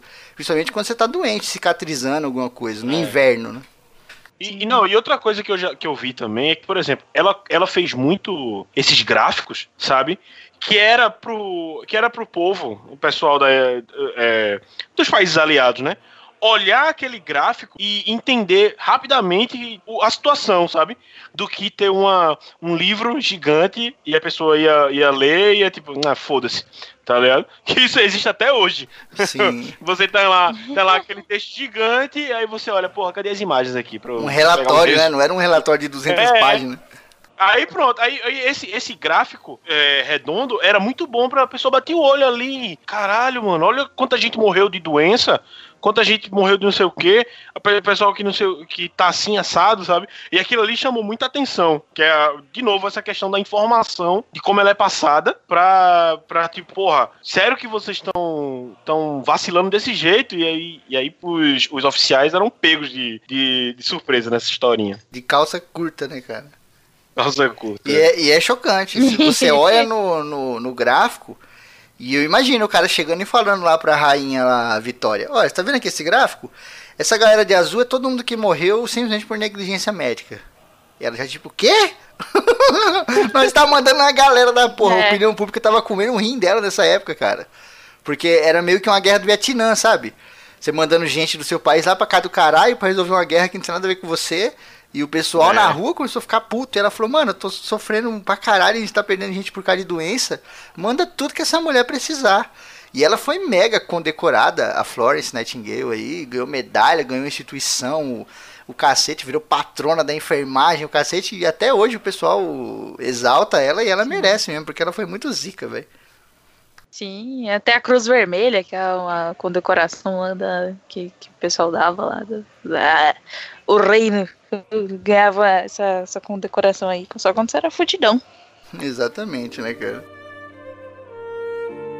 Agora, se você tem nervos fortes, atravesse a porta à esquerda. É naquele outro cômodo que se fazem curativos e as operações. Você verá os médicos com os braços ensanguentados até os cotovelos, as fisionomias pálidas e sombrias, debruçados sobre uma maca, onde, com os olhos abertos, e falando como em delírio, palavras sem sentido, às vezes simples e tocante, está estendido um ferido, sob o efeito de clorofórmio.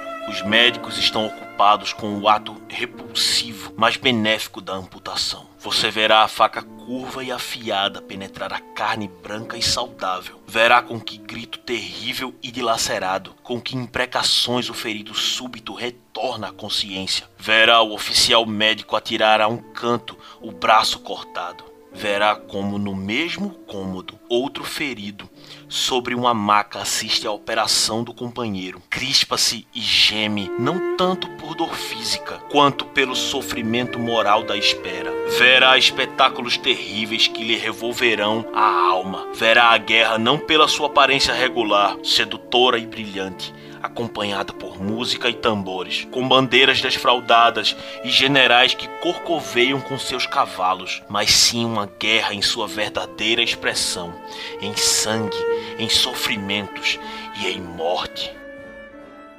A próxima batalha famosa aí, dentre todas as que teve aí, né, cara, é a Batalha de Inkerman, que foi em novembro de 854, 1854 que foi uma batalha que foi entre a Batalha de Alma, né, geograficamente falando, e a Batalha de Balaclava.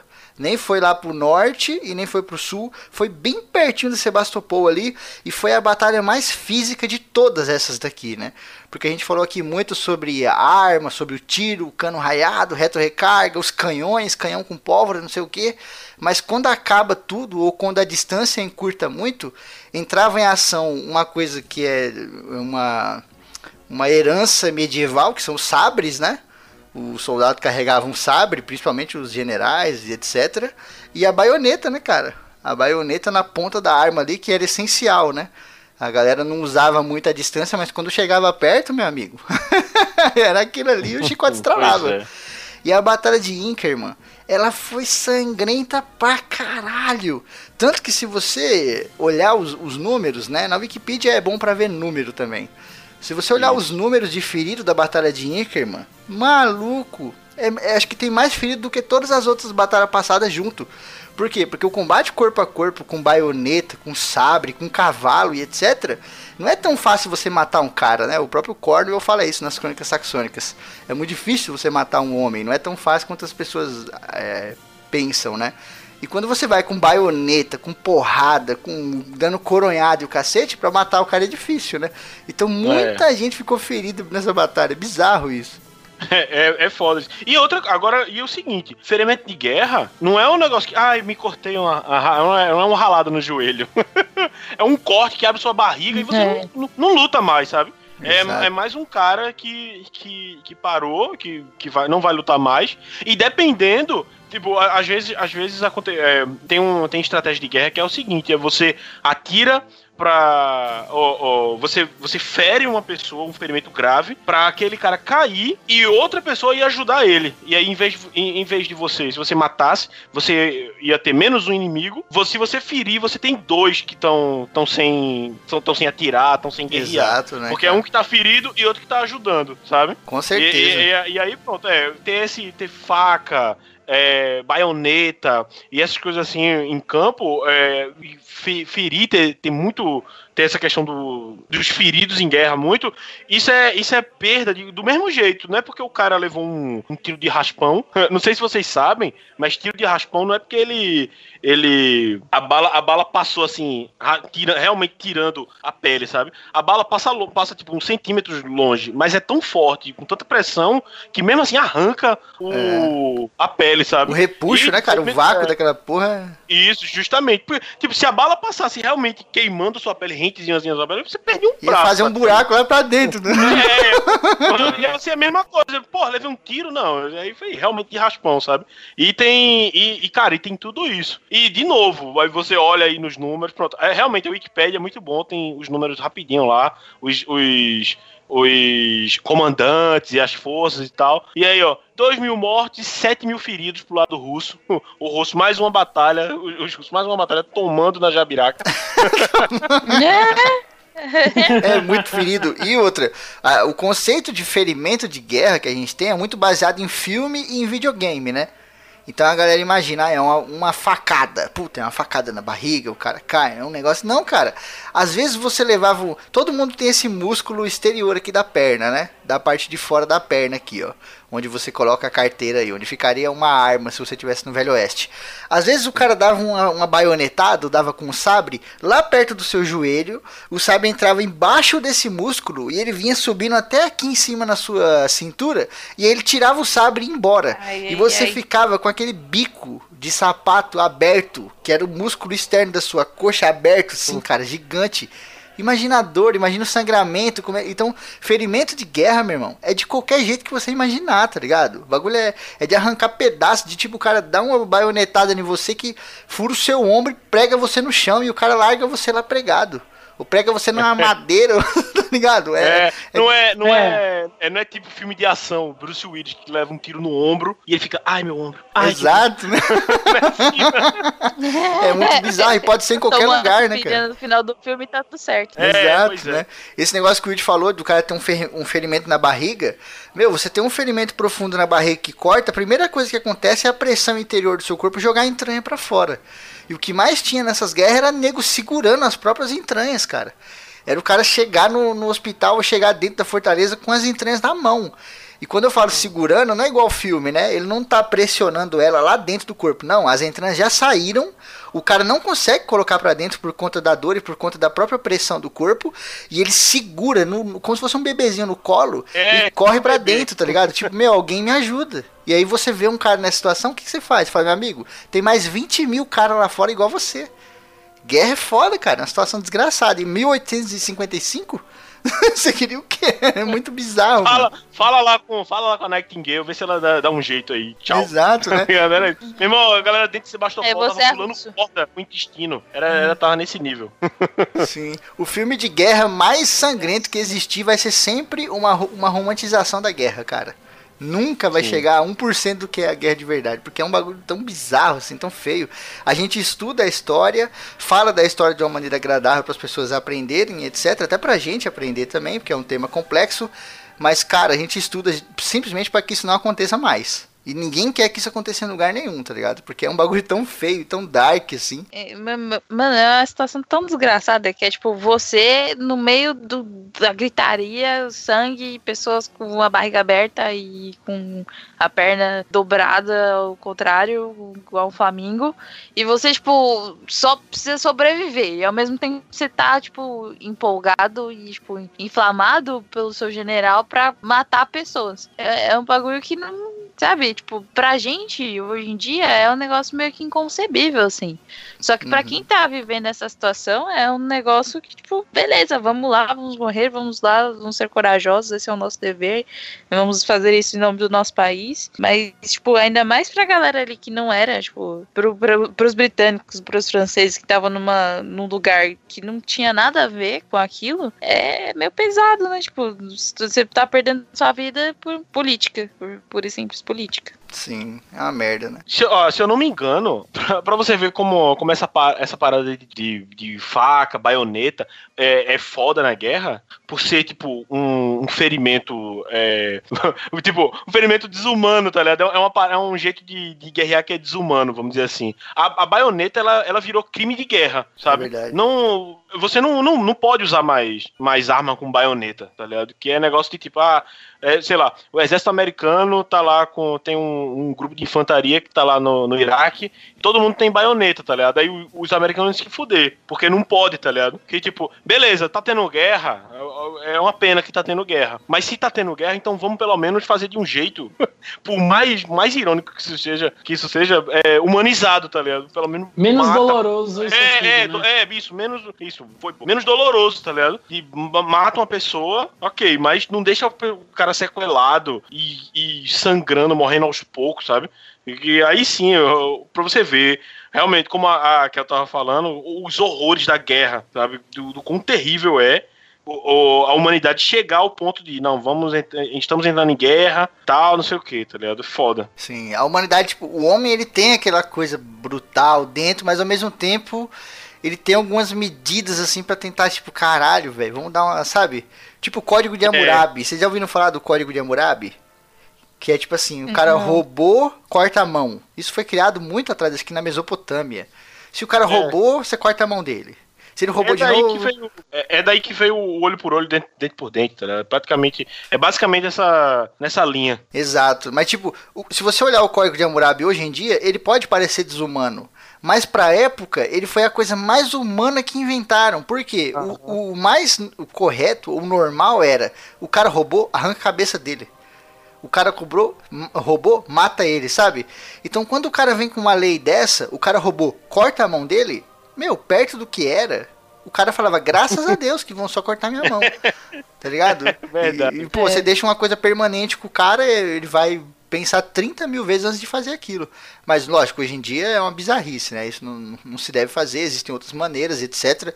Até de, de, legalmente falando, graças à democracia, mas é muito estranho, né? Que convenções de Genebra e coisas assim implantam leis como essa: proibido ter baioneta, proibido você atirar em um, um paraquedista que ainda não caiu no solo, né? Coisas do gênero. Depois de passar por mais uma barricada, você sai por uma porta direita e sobe uma grande rua. Por detrás dessa barricada, há casas desabitadas de ambos os lados. Não há tabuletas. As portas estão travadas, as janelas arrombadas. Aqui, um canto de muro demolido, ali um telhado perfurado. As construções se assemelham aos velhos veteranos que sofreram todas as desgraças e privações e com certo orgulho e indiferença olham para você. No caminho, você tropeça em balas de canhão que rolam e valas com água, abertas no calçamento de pedra por bombas. Pela rua, você encontra e ultrapassa comandos de soldados, atiradores cossacos, oficiais. De tempos em tempos, encontra-se uma mulher ou criança, mas não mais mulher de chapéu, e sim companheira de algum marinheiro, metida em uma velha peliça e botas de soldado.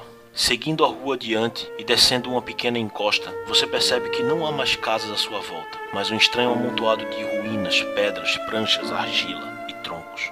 À sua frente, você vê no alto de uma colina escarpada um terreno escuro e lameado, sulcado por fossos, que é justamente o quarto bastião. Aqui encontram-se ainda menos pessoas. Não se vê mais mulheres, os soldados passam apressados, surgem pelos caminhos gotas de sangue e logo você está em presença de quatro soldados com macas, das quais eventualmente ergue-se algum rosto amarelo pálido, algum capote ensanguentado. Caso você pergunte onde ele está ferido, os maqueiros, com ar furioso e sem se voltarem para você, dirão: na perna ou no braço, se for um ferimento leve ou se calarão com um ar sombrio. Caso nenhuma cabeça erga-se da maca, é porque ou o homem já morreu, ou se trata de um ferido grave.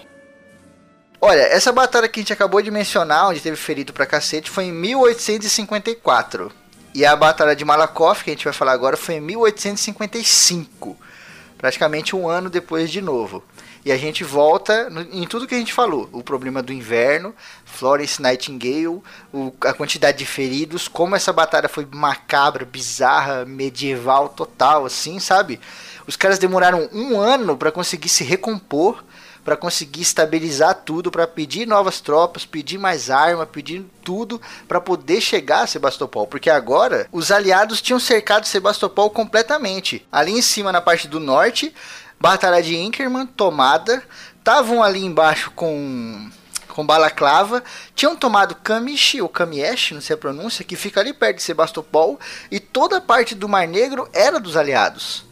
Então os caras falaram assim, meu irmão, não tem mais para onde correr, tá ligado? Não tem mais. Tinha um forte russo na parte norte de Sebastopol.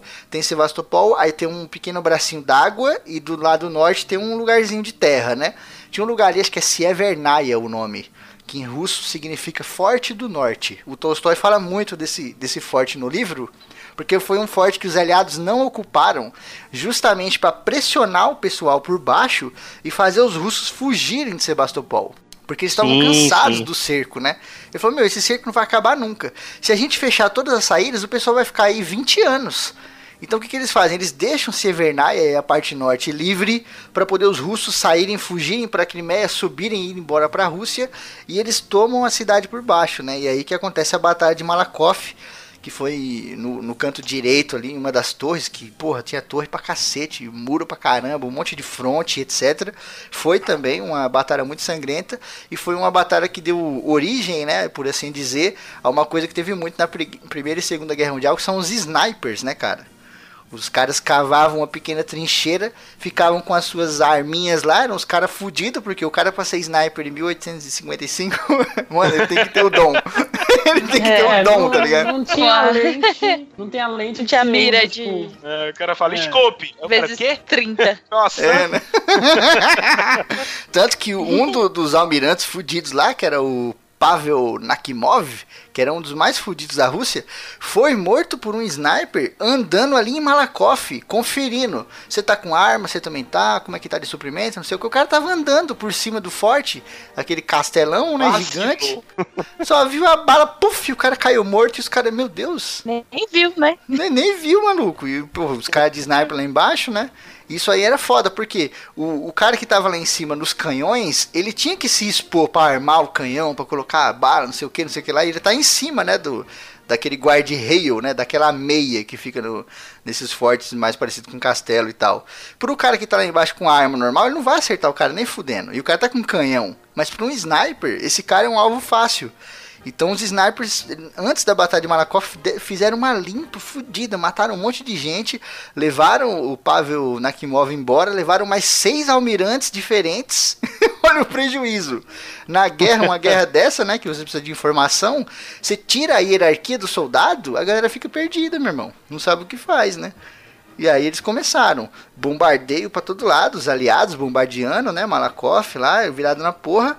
Abriram uma brecha e eles mandaram a infantaria. Os caras arrebentaram, meio mundo entraram, mas eles, com medo, talvez, né?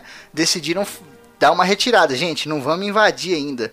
Volta um pouquinho aí, vamos dar mais uma olhada como é que tá a situação, né? Vamos estudar, deixa o pessoal que tá indo para Severnaia lá no norte fugir mais e depois a gente invade, né? E aí, poucos dias depois, eles conseguem tomar Sebastopol depois de destruir a cidade inteira, praticamente, né? Cara, foi, foi foda aí, velho. E, e, outra coisa, essa em, em a de Malakoff foi, foi, a foi uma parada que, que meio que assegurou, eles, eles não sabiam ainda na, na, naquela época mesmo, mas assegurou a queda de, de Sebastopol. Teve, teve, se eu não me engano, foi, uh, uh, um paiol russo que, que foi destruído pelos, pelos franceses e que foi outra, outra parada, foi outro, outro baque, assim, para pra, as forças russas de tipo, puta que pariu, a gente tá, tá, tá dando muito ruim, tá dando muito errado pra, pra gente, sabe? E, e, e nessa questão, velho, o, não, teve muito erro na parte, na parte dos aliados, fizeram as merda lá e cá. Agora os russos eles se superaram nisso, velho. Não, não, se movia quando era para se mover, aí deixava não sei o que de guarnecido, é, esperavam um cara num ponto ia pro outro e puta que pariu, velho. Esse foi é, juntando tudo isso aí, né? velho. É, pois é, não, com certeza foi isso. Com certeza Quem foi que isso. se você analisar e ver ah, em questão de número, o, o Império Russo tinha quase às vezes o dobro em, em batalhas de soldados. Só que tipo, não adianta só ter muitos soldados se você não tem estratégia ou armamento de fogo, né? Exato. É. Porque a guerra começa na declaração de guerra, né? A estratégia de guerra começa antes de qualquer soldado empunhar a arma. E como os caras já começaram com a cagada do Nicolau, tanto que o Nicolau ele morreu, cara. O, o Nicolau I ele morre em 2 de março de 55. Ele nem chegou a ver a queda do Sebastopol. Sebastopol caiu no final do ano de 55, de 1855. Então o cara uhum. morreu, ele fez a merda, morreu, não teve como consertar, sabe? Foi uma bosta do caralho, deu um monte de problema. Aí o Alexandre II assumiu lá a parada, viu que não ia dar mesmo, tentou ainda, né, fazer alguma coisa e deu a ideia, gente, vamos ter que assinar um tratado de paz aí, tá ligado? É. Inclusive, e porque, foi... é assim, desculpe interromper, isso daí do Nicolau podia ter diminuído as mortes, porque lá em ba Balaclava e Inkerman já tava na merda.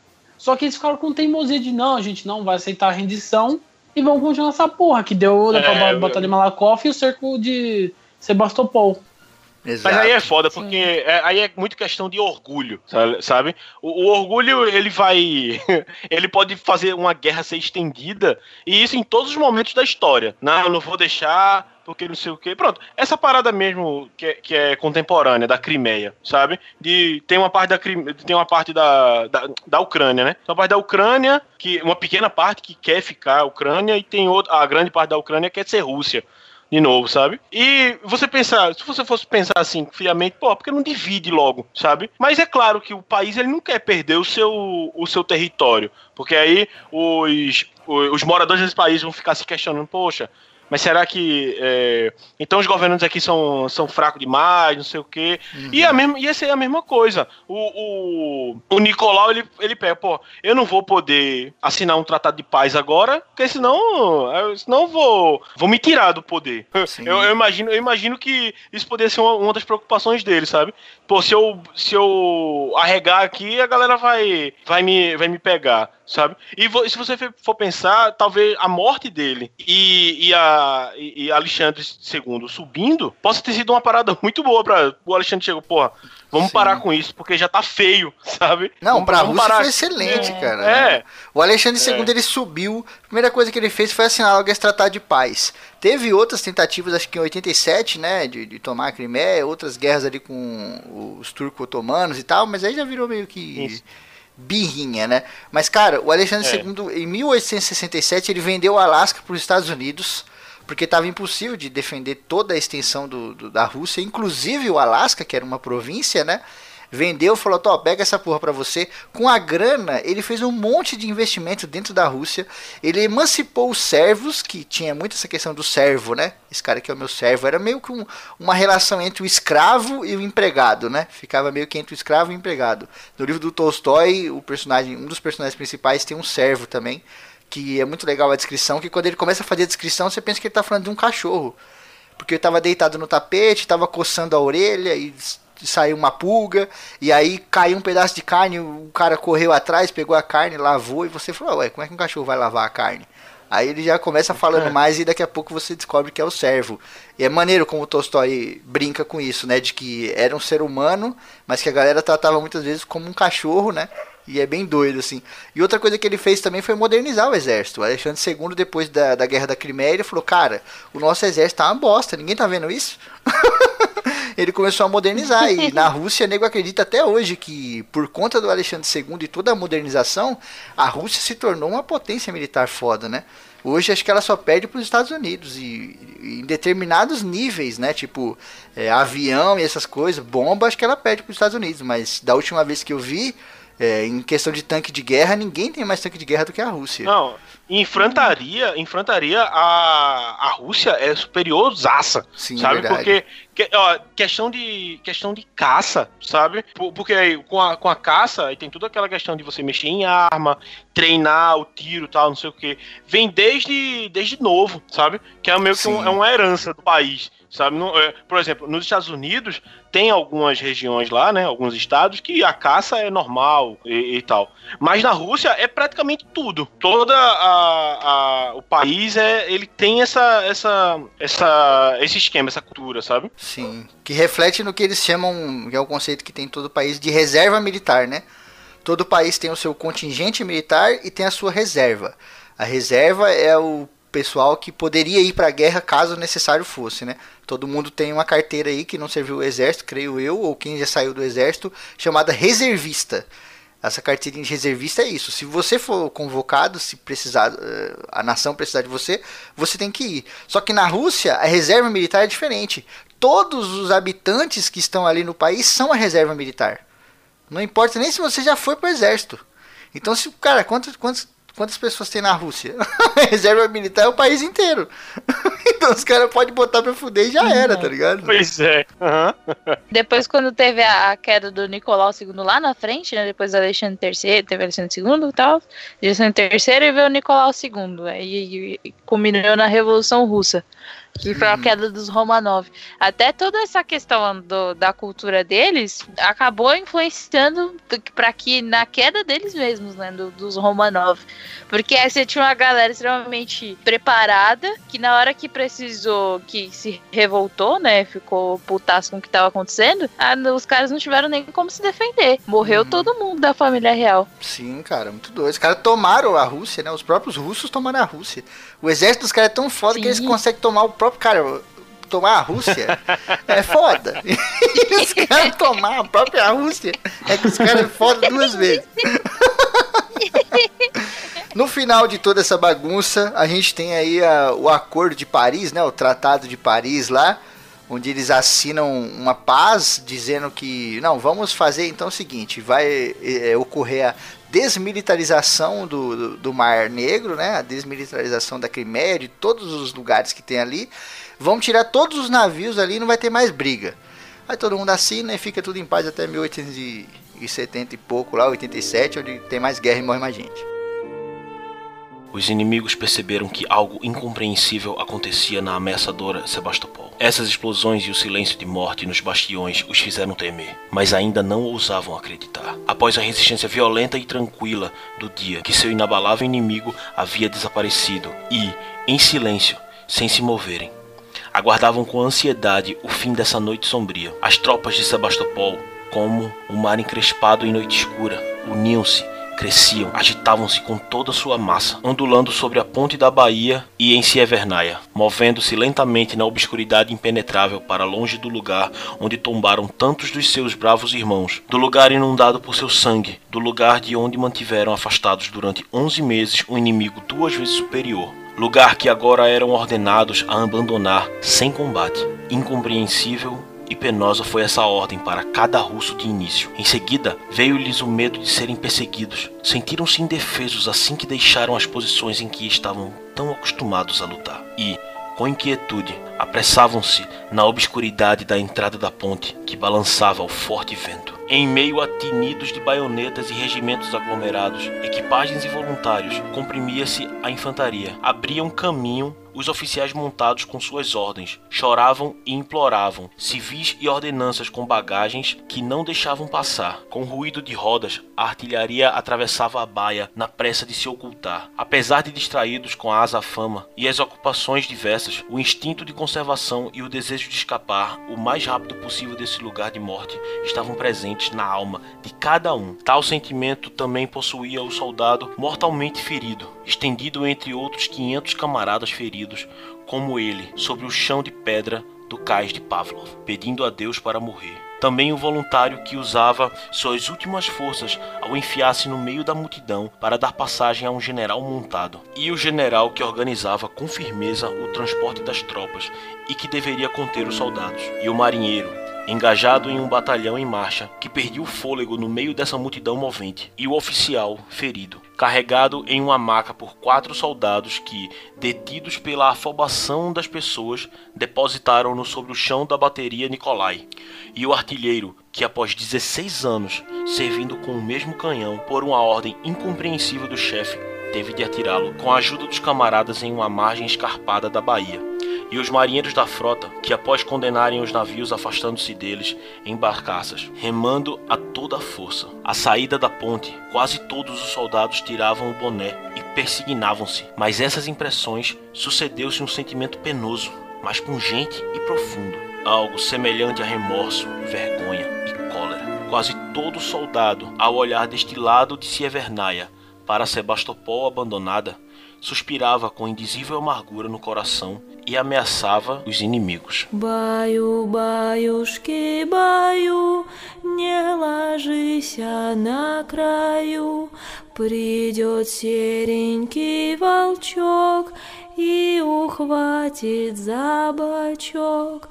Он ухватит за бочок И потащит в лесок, и потащит в лесок, под осиновый кусток. Ты к нам, волчик, не ходи, нашу Машу не буди.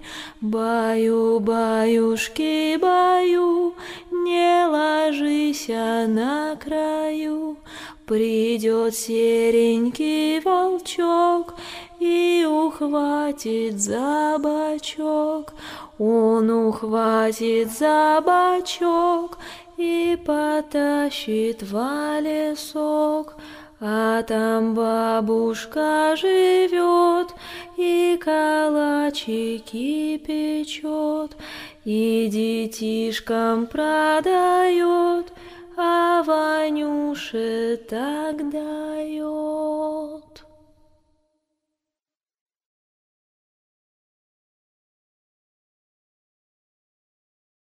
Essa, guerra foi bem, assim, um pouco mal estrategada, né? Mal estrategada, né? Mal estrategada, né? Porque. Calma, Era, tipo- desculpa, eu tenho que dizer. Não fala mal estrategada. Estrategada. palavra. Tá que pariu. Conceito de estratégia. Do grego, estrategada. Do russo, estrategex. Do russo estrategado. é, Estrategovski. Foi uma guerra mal planejada. Foi uma guerra mal estudada. Foi uma guerra mal feita. Fala qualquer coisa, menos estrategada. Vai lá. Agora existe a palavra estrategada. E aí, gostou desse ACC? Se você riu ou aprendeu alguma coisa, contribua com o padrinho da ACC. Você ajuda a manter o programa no ar com regularidade e qualidade. Tchau e até o próximo programa.